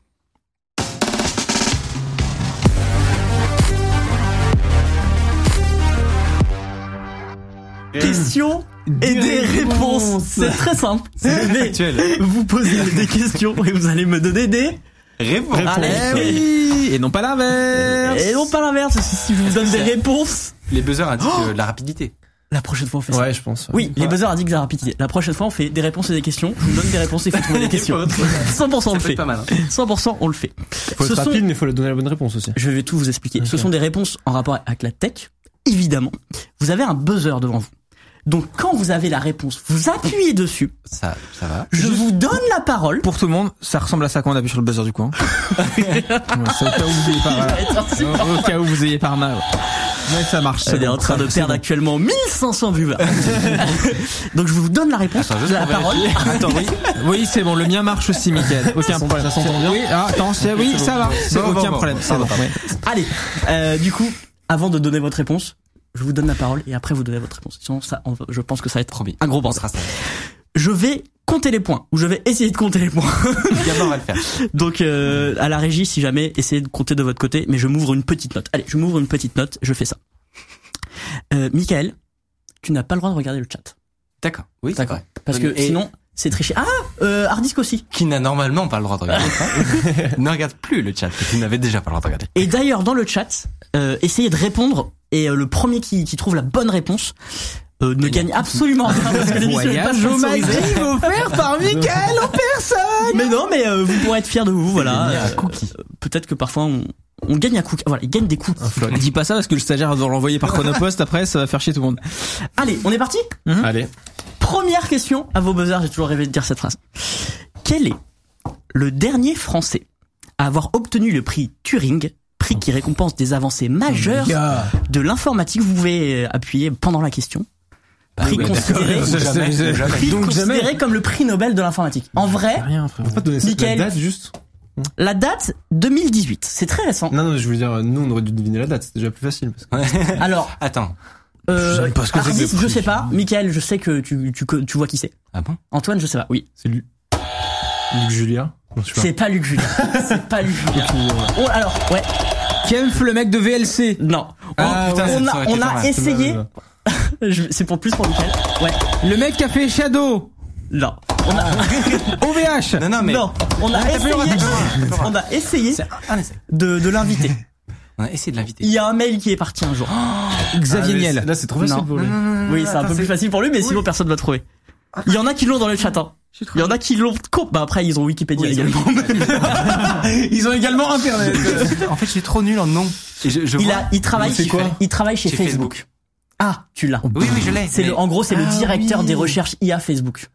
Plus j'ai regardé des vidéos libres. Ah oui, moi aussi en flux, en plus, du coup, maintenant. Il s'appelle, je- vais vous donner la réponse, Yann Lequin. Ah, mais Yann oui, Lequin. mais- Alors, tu le connaissais Hardisk ou pas Tu sais que c'est un de nos plus gros cracks Ouais, français. bien hein. sûr.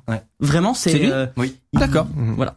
Eh ben, enchanté. Et on aimerait, on Et c'est un peu le père de l'IA, mais genre mondial quoi. C'est Génial. C'est un France. Voilà. Euh, question dure. visiblement. Raoult. Non, en plus, ça, ça- Didier. Deuxième question. Quand a été publié le livre blanc du Bitcoin écrit par Satoshi Nakamoto Oui, 2009. c'est une mauvaise réponse. Ah. 2008. Nakamoto. 2000. Ah, bah, vas-y. Non, non, non, mais t'as pas le droit. Bah, 2008, du coup. Mais c'est le principe 2008. du jeu. C'est 2008. Bah, du coup, c'est moi qui l'ai. C'est le Mais oui, 31 2009, octobre. c'est la release de Bitcoin Core. Exactement. Qui gagne. C'est le, le 31 octobre 2008. C'est un peu la date qui est Bien joué comme Peut-être la mon seul point, donc je le prends. tu vois. Bien joué, bien joué. Bitcoin. Je note un point 2077, mais complètement. Antoine. Je donne vraiment ça comme un papier. Merci. Ça que, me fait plaisir. J'avais hésité entre les deux, donc Ça euh, me fait l'autre. plaisir. hein. Ok. C'est tout le principe, hein, de vraiment de, Du quiz. de pas spammer. euh. Quel est Oui, mais en fait, c'est le bruit qui est insupportable. Qui est très très drôle. Qui est en même temps très drôle. Ça vaut les points. Indice, concentration. Quel est le plus vieux langage de programmation de haut niveau faisant abstraction du matériel sur lequel il tourne? En gros, ça veut dire c'est pas l'assembleur. Parce que c'est des trucs qui marchent avec du matériel. Fortran? Oui, monsieur. Oh putain, bien joué. oui, monsieur. Vamos. Fortran. Deux points. Et j'ai appris que Fort. ça veut dire Formula Translation et que ça a été créé en 1954. Donc en fait, ça a une signification, Fortran. Voilà. C'est Et, chaud, euh, là. et moi, j'ai appris que mon papa, il faisait ça quand il était jeune. Trop Non. mignon, sérieux? Oui, et il Incroyable. des cartes électroniques. Et, euh, et je me souviens que, enfin, ils m'ont raconté que ma maman l'aidait à percer des cartes électroniques Mais what? Pour ses études. Mais tu es beaucoup trop mignon bah non, bah c'est eux, hein, c'est pas moi. Et du coup, il est, il est passé comme ça dans une machine et, et ça lisait les, les trous aux bons endroits et ça a effectué les, la bonne, euh, Incroyable. la, la bonne instruction, quoi. Donc, Ton papa, il aime déjà l'informatique. Ou alors c'était vraiment euh, Ah, obligatoire à l'école. Ok, d'accord, c'est ça. plus, plus beaucoup après. Quatrième question. C'est parti. Quatrième question. Quelle est la deuxième distribution Linux après Ubuntu à être le la plus utilisée? Euh, Red Hat Oh oui monsieur Oh là là. Oui, Parce que c'est commercial. Parce que parce que c'est euh, alors c'est une distribution comme tu l'as dit euh, plutôt pour les euh, les professionnels Mm. et pour les serveurs euh, d'entreprise. Voilà. Après Ubuntu c'est la deuxième. Alors c'est selon des données statistiques Alexa de 2019 parce qu'en fait il n'y a pas de stats. euh, Ok. Ouais, t'as Euh, vaguement DistroWatch. euh, Ouais, voilà. En fait, euh, en fonction des classements, tu pourras trouver d'autres trucs, mais en vrai, Red Hat c'est quand même méga utilisé. Mm. Un point pour la Discos et toujours zéro. Moi, hein. j'ai rien, j'ai rien. toujours zéro Bah pour alors, euh, l'informatique, euh, mi-code, ça code plus beaucoup. pour le pression Ok. monte. Cinquième question. La société Red Hat, on entre un petit peu, Ah, là qui édite la distribution Red Hat de Linux, s'est fait racheter 34 milliards de dollars en 2018. Ah oui. Mais par quelle société s'est-elle faite racheter? Oracle. C'est faux. Ce n'est Bah, on pas peut, on peut Oracle. tenter, hein. IBM Attends, parce que c'est qui qui avait... C'est- C'est toi qui avais C'est rappelé moi, IBM. C'est tout à fait IBM. Ah, bien, bien. Il est bon. Ouais. Non mais il suit l'actualité au jour Mais le jour, Hardis. Et là, ça se C'est voit. comme mais si bon. c'était mon métier sur l'émission twitch.tv slash hardis le lundi, mercredi, vendredi à 18h. Mais c'est vrai que le- je pense que la, la petite veille tous les deux jours, te, En fait, ça te aide. met archi bien. Ouais. Par contre, t'enregistres aussi plein d'infos, Osef. Après, c'est un... c'est C'est Après, c'était en 2018. Michael avait finalement 13 ans. C'est vrai. Pardon, pardon, pardon. Il de passer son brevet des collègues, quand même. un peu. Ne vous inquiétez pas, il regarde pas le chat. Il n'a pas vu. Non, non, il regarde pas. Non, j'ai pas il y a que Michael, je peux pas vérifier qu'il regarde pas, et je pense qu'il regarde pas. Toute confiance. Point score, 2 points. 2 points. La bulle. El Bolito. El Bulito. El Bulito pour Michael. Sixième Personne n'aura de pizza. Écoutez-moi bien. Oh, merde, oh non. si j'ai zéro, personne n'a de pizza. Oh, les pizzas. Allez, on lui laisse pas, les loups, on lui laisse pas. Euh, qui- petite question filée sur IBM. IBM a longtemps été un fabricant d'ordinateurs. Elle est aujourd'hui, elle s'est concentrée, Attends, pardon. attends, par contre, je, Je vais refaire la. Quoi IBM a longtemps été un fabricant d'ordinateurs. Elle s'est aujourd'hui concentrée sur les services. Quelle société a racheté la division informatique personnelle d'IBM? HP C'est faux. Ce n'est pas HP. Ah, Attends. Terminé. La- la- la- ah ouais, on va, on va Ah, on est à. bien, là. on est Eh. bien. C'est toi qui as baisé là Alors, bon, non, évidemment, dans le chat, ils l'ont tous. je, je, je, je fais quoi du coup? Je lance une T'as dit réponse quelque ou- chose? Non, moi, non, j'ai buzzé, je lance une réponse ou Non. pas? Non, moi, Pour l'instant, on laisse Mickaël et Antoine. Moi, je, je une réponse. Ah oui d'accord, je suis ban en fait. Je, suis shadow ban du Parce jeu. que sinon, t'es trop, en fait, t'es trop bon en, en tryhard. C'est vrai qu'on peut tryhard et tenter des trucs, mais là, honnêtement. Euh... Non? Vas-y. Bah, tenter. Non, mais attends. J'allais dire Ouais. Lenovo. Oui! Voilà, c'est Oh bien Lenovo. joué. Et c'est vrai. c'est fort. On a tenté de me souffler la réponse. Mais vraiment, j'allais Ah, mais dire t'as une oreillette Oui. Mais j'ai, Attends, dire- quoi mais vous allez, vous êtes obligé de me, me croire. Mais j'ai- dire Enlève-la pour la suite. Non, non, non. Enlève-la. Ah ouais, Non mais attends. Ouais, d'accord. Attends. Putain, on avait oublié, j'avais oublié. La régie, pas de pizza. Vous êtes, vous Alors, êtes- Arthur, est-ce que je sais qui parle dans l'oreillette de C'est Arthur.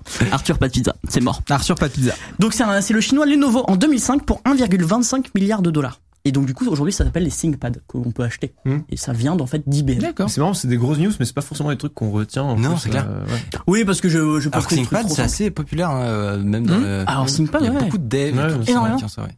Avec bah, tes petites avant. boules là au milieu. Petites boules. Ah, non, mais C'est vrai. Mais ça, ça veut dire que ça marche leur truc. je n'ai jamais encore Parce que les de gens- qui l'utilisent. Moi, je sais qu'il y a un vrai game de, de gens Mais qui je me demande ça. s'ils le c'est gardent vraiment bien. En fait. Oh, c'est bien. Bah, je te crois. Mais ça, ça se trouve, il le garde juste pour l'identité visuelle que ça apporte et que tu vois, tu viens d'en parler en mode, ouais, c'est les petites boules. ça se trouve, ça marche. Ouais, trop Non mais mais je sais pas. J'aimerais voir quelqu'un. qui- euh, c'est le premier point pour le Michael? Oui, alors bon? c'est- si vous me croyez, du coup. Mais Non, Oui, Non, mais on te oui, croit, on te oui, on croit. veut des pizzas. On veut des pizzas, on te croit. Septième question, il y en a 10. J'ai pas dit mais il y en a 10. Alors là, ça va être la rapidité. hein. Parce que je sais qu'il y en a un autour de la table qui a la réponse. Comment s'appelait le site sur lequel nous pouvions streamer en 2007 comme on le fait actuellement Justin TV. Mm, bah, C'était trop simple, c'était trop simple. Et qui a donné naissance 4 ans plus tard. créé ce quiz à pour Twitch. Hardish. Elle était pas pour moi, celle-là. Oh, celle-là, elle était pas pour toi. Celle-là. euh, Ah, voulu, tu l'as créé avec Hardish. Et en fait, Twitch était une entité séparée. Je l'ai écrit, regardez, je vais donner les réponses avant. En fait, Twitch était une entité séparée de Justin TV consacrée aux jeux vidéo. Elle a dépassé son grand frère et aujourd'hui on fait un talk show sur euh, Twitch. Justin. C'est fou ça. Et Bah, aujourd'hui, du coup, on peut du coup, même, c'est un peu la boucle, la boucle est bouclée. Quoi. on peut même lâcher son prime sur la chaîne de Micode aujourd'hui. Wow. Compte après tant d'évolution renvoie l'ascenseur. Allez, on lâche les primes. Allez, La thune du chauve, la thune du chauve. Euh, c'est le point pour Hardis qui prend la tête. 3 points. Si mes calculs sont bons, je suis à 3, 2, Ouais, c'est ça. Est-ce que Zéro. mes calculs sont bons? C'est ça. Les calculs sont bons. Ils font mal, mais ils sont bons. Ils sont. en fait, je pense Dur, qu'ils mais sont- juste. Ah, si. Non, si, c'est bon. Parce que ça fait 6 points. On a fait 7 questions, mais Yanné, vous avez pas répondu. Oui. Tout à fait. En plus, c'est celle sur Yann Lequin, je, je suis pas fier de moi, là. Ouais, Non, mais, tu, mais- tu Ah. connaissais aussi Yann Lequin. Ouais, bien sûr, mais j'ai pas, j'ai pas été bon, là. C'est Bah, pas, venu, quoi. Le choke. Huitième question. Il y a un petit piège. Comment s'appelle le créateur de Justin TV Question filée en plus. Ah, il s'appelle. Euh, Le prénom. bah, il s'appelle vraiment Justin. Il s'appelle vraiment Justin. J'avais pas son nom de famille, mais oui, oui. Mais oh, il est bon aussi Il y a que lui qui s'est entraîné à faire des jeux Et d'ailleurs, anecdote, il a aussi créé, euh, je crois, Y Combinator, qui est un accélérateur Non. de start-up. Non. Ah, c'est euh, non. je, je crois, ouais, ouais, ouais. What? En tout cas, il est lié à Y Alors, Combinator. je veux bien corriger, on Ouais. vérifie l'info. Je, ouais, je, je suis pas sûr de ma connerie, mais ouais. Qui est le plus gros checking. Justin Kahn, c'est ça son nom C'est tout à fait. Oh, putain, t'es bon. Mais Mais what? Alors c'est c'est Justin Kahn et Emmett Cher, parce qu'ils sont deux en fait. Donc, vous auriez pu me dire Emmett aussi.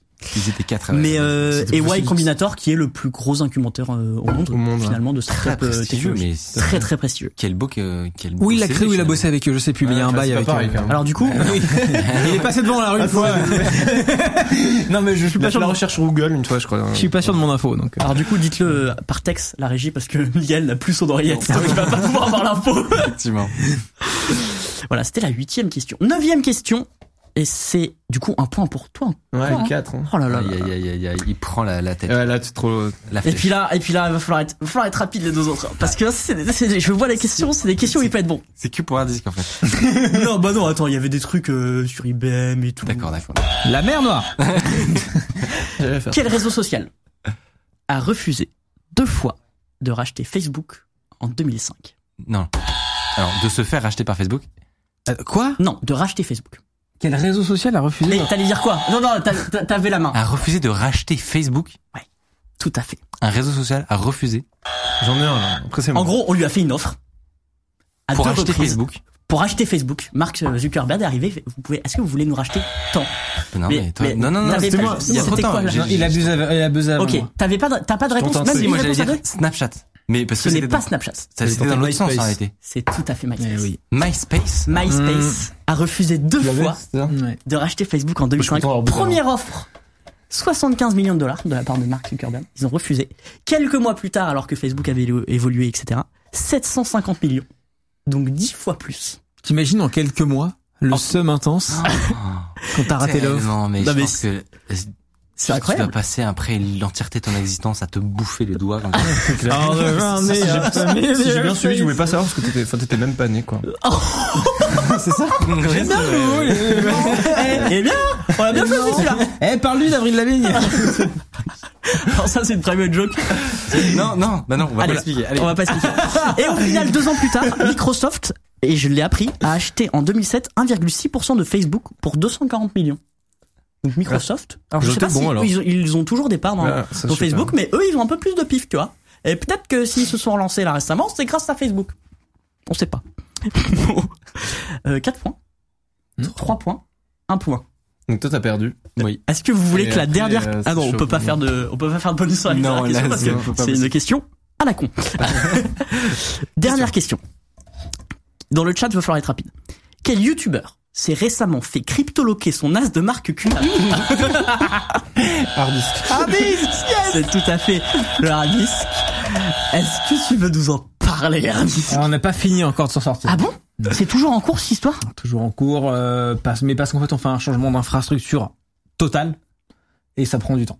Moi, je suis curieux de savoir s'il est toujours sur le réseau, ce, ce- ce- cette merde. Oui. mais euh, en fait t'inquiète, il peut rien t'arriver. C'est euh, une faille alors- zéro day de QNAP. Est-ce que tu veux, tu peux remettre un peu de contexte? Qu'est-ce qui s'est ont- passé en, en 2-3 minutes? S'il y a un payload qui tourne sur une machine de réseau, Il- non mais ils sont je ils se propose qu'on le non, débranche par hasard. Ils s'en vont après. Non mais t'inquiète. C'est. Euh, T'inquiète, on leur fait C'est vraiment, c'est vraiment le, t'inquiète, le, t'inquiète, t'inquiète. Je gère. Qu'est-ce qui s'est passé? J'ai un as euh, euh, pour travailler avec mes équipes et il se trouve que pendant que j'étais au CES à 13 000 km d'ici, avec 9 heures de décalage horaire et en train de faire une vidéo par jour, j'ai appris qu'on s'était fait cryptoloquer le NAS. Alors au début tu te dis ah ben hard disk tu as utilisé des mots de passe de type genre poisson 1 2 3 ou alors tu n'avais pas de doublout ou alors tu mettais pas à jour ton NAS, c'est faux. Euh, Il y a juste une faille zero day chez QNAP, c'était pas la première. Donc en fait, c'est une faille du NAS. Ça visait les NAS de Cunap. NAS. Euh, on ne pouvait rien faire. On était sur la dernière mise à jour. On était sur tout ce que tu veux. On s'est fait niquer et c'est compliqué. On a un backup partiel qu'on est en train de restaurer. Ça prend du temps. Il y a des téraoctets de données euh, et on est en train de changer notre infrastructure pour une solution que je ne vais pas citer ici pour des raisons évidentes de sécurité par l'obfuscation. Donc euh, voilà, mais ça prend du temps. Et je t'annonce Quelle sauce, mais quelle sauce. Ouais, Franchement, que tu euh, t'es certes fait cryptoloquer ton NAS. Mais, si je peux mettre un peu de joie dans ton cœur, tu as gagné ce quiz. c'est quand même, ah, c'est quand même pas mal. Objection, j'ai quand même dit hard disk, alors que j'étais pas censé savoir ça, moi. Euh, vous étiez plus censé le savoir que moi. Ah, c'est vrai que du coup, ah oui, il y aurait égalité avec toi. Non, oui. Euh, démerdez-vous. Dans de- le chat, donnez-nous une question bonus, tiens. question Alors, bonus. vous voulez, Ah, attends, une, si, une non, question oui, bonus si, du si, chat Ici, il y avait la question qui est-ce qui live le lundi, mercredi et vendredi à Oh. 18h, machin Ah, c'est c'est moi qui l'ai eu, je crois que c'est moi. Je crois que c'est moi. Ouais, mais c'est moi qui l'ai dit. Alors, en deux mots, c'est quoi le crypto lock Concrètement, euh, vous vous faites chiffrer l'entièreté de vos données euh, avec une clé qui est jetée à la poubelle, donc qui vont conserver précieusement et qui vont vous échanger contre eux une rançon, tout simplement. Voilà. Voilà. C'est un ransomware ransomware, sur un NAS, ouais. en fait. Ouais. Sur un NAS. Et euh, effectivement, un NAS, c'est un endroit particulièrement adapté puisque c'est un serveur de stockage où c'est là où on met euh, souvent, bah, je sais pas moi, les, les rushs vidéo, les documents très importants. Ah, moi, j'avais trois vidéos qui étaient pas encore sorties, qui se sont fait loquer, avec dont une interview d'un mec qu'on pouvait pas re-shooter. Euh, Ouais, et on a réussi à les retrouver dans des backups partiels. Enfin, que moi, toute mon équipe quasiment est en télétravail. Donc, euh, j'ai dû appeler mon monteur en l'erga en mode, euh, t'as pas des backups? Si sur mon ordi à Rennes, machin, une merde, une Oh là aventure, là là là. une aventure. courage. Voilà, Léo, big up, hein, bien sûr. Ben, euh, on, on espère voir ces vidéos un jour. Écoutez, je n'ai plus de questions, sauf si vous voulez prendre une question bonus Non. du chat, mais euh, Moi, je suis chaud, j'aime bien les buzzers. Hmm, ouais, mais alors. Il a râlé T'as râlé alors qu'on rallonge l'émission Parce que j'en ai marre de ce buzzer, moi. C'est vrai. mais tu sais que je les préchote un peu avant l'émission, donc Oui, ça va être ça va être insupportable. Bah, il y a moi et des buzzers. Excuse-moi, mais le calcul était pourri de base. Oh, il y en a une, elle va te plaire, qui est Avril Lavigne. Moi, je ne sais pas, en tout cas, visiblement. Vous m'expliquerez par les pizzas. Ah, je vous aime, Ah là là. Bon, ceux qui ont pas la ref, il fallait être là sur un précédent Ouais, underscore. C'était même la faut- saison d'avant. Vous avez qu'à follow Micode, ça suffit maintenant. C'est exactement une belle transition pour cette outro. N'hésitez pas à follow cette chaîne Twitch pour euh, voir les prochaines émissions d'Underscore. C'est le mercredi, ça commence à 19h. Vous pouvez également vous abonner à la chaîne YouTube pour avoir l'ensemble des, euh, des rediffusions. Et vous avez des rediffusions complètes pour le coup en podcast sur Spotify, Deezer, toutes les plateformes. Euh, voilà. Antoine, est-ce que euh, une petite annonce pour, pour clore? Alors, euh, moi, je voudrais juste dire, j'ai j'ai deux employés qui sont, qui sont fans. Bah trop Alors, bien. un ancien stagiaire, euh, Alexandre, dont big up à lui. Euh, et j'ai Maxence qui, voilà, Maxence qui rêve de te rencontrer, donc euh, big up à lui aussi. Et ben on l'invite. Et je crois avoir un petit, reçu un petit message pendant le live de, de Quentin aussi qui m'avait pas dit qu'il était fan, mais il est fan aussi. Bah, donc, euh, Quentin, ça fait trois. Bernard. euh, Non. ça, mais- Quentin, Maxence, On vous envoie des posters dédicacés de. Alexandre, euh, je, Ah oui, en mode je vous organise une rencontre avec Micode. Ça roule. Euh, bah, le, j'ai- noté mon call, le call to action de hard disk, mais c'est mort. C'est- Normalement, c'est le moment où tu dis ton call to action, mais c'est mort. faire mon call to Non. c'est lundi, mercredi, vendredi. Putain. Je fais de la il, news. est- il est vraiment bon. Euh, Mathieu, euh, des pizzas. Avec grand plaisir. J'ai très très chaud pour des pizzas. C'est mon call to action, moi, c'est les pizzas. pour la préparation de cette émission laborieuse. Euh, merci beaucoup euh, à vous dans le chat de nous avoir suivis. Et puis, euh, et puis voilà, vous pouvez euh, suivre, je vous l'ai dit, Twitch, YouTube, les coulisses sur Instagram pour savoir comment euh, François, notre, François. notre stagiaire d'élite, est allé récupérer ses buzzers de l'enfer dans tout Paris. Et, euh, et puis on se dit à la semaine prochaine. Salut. Bye bye. Ciao.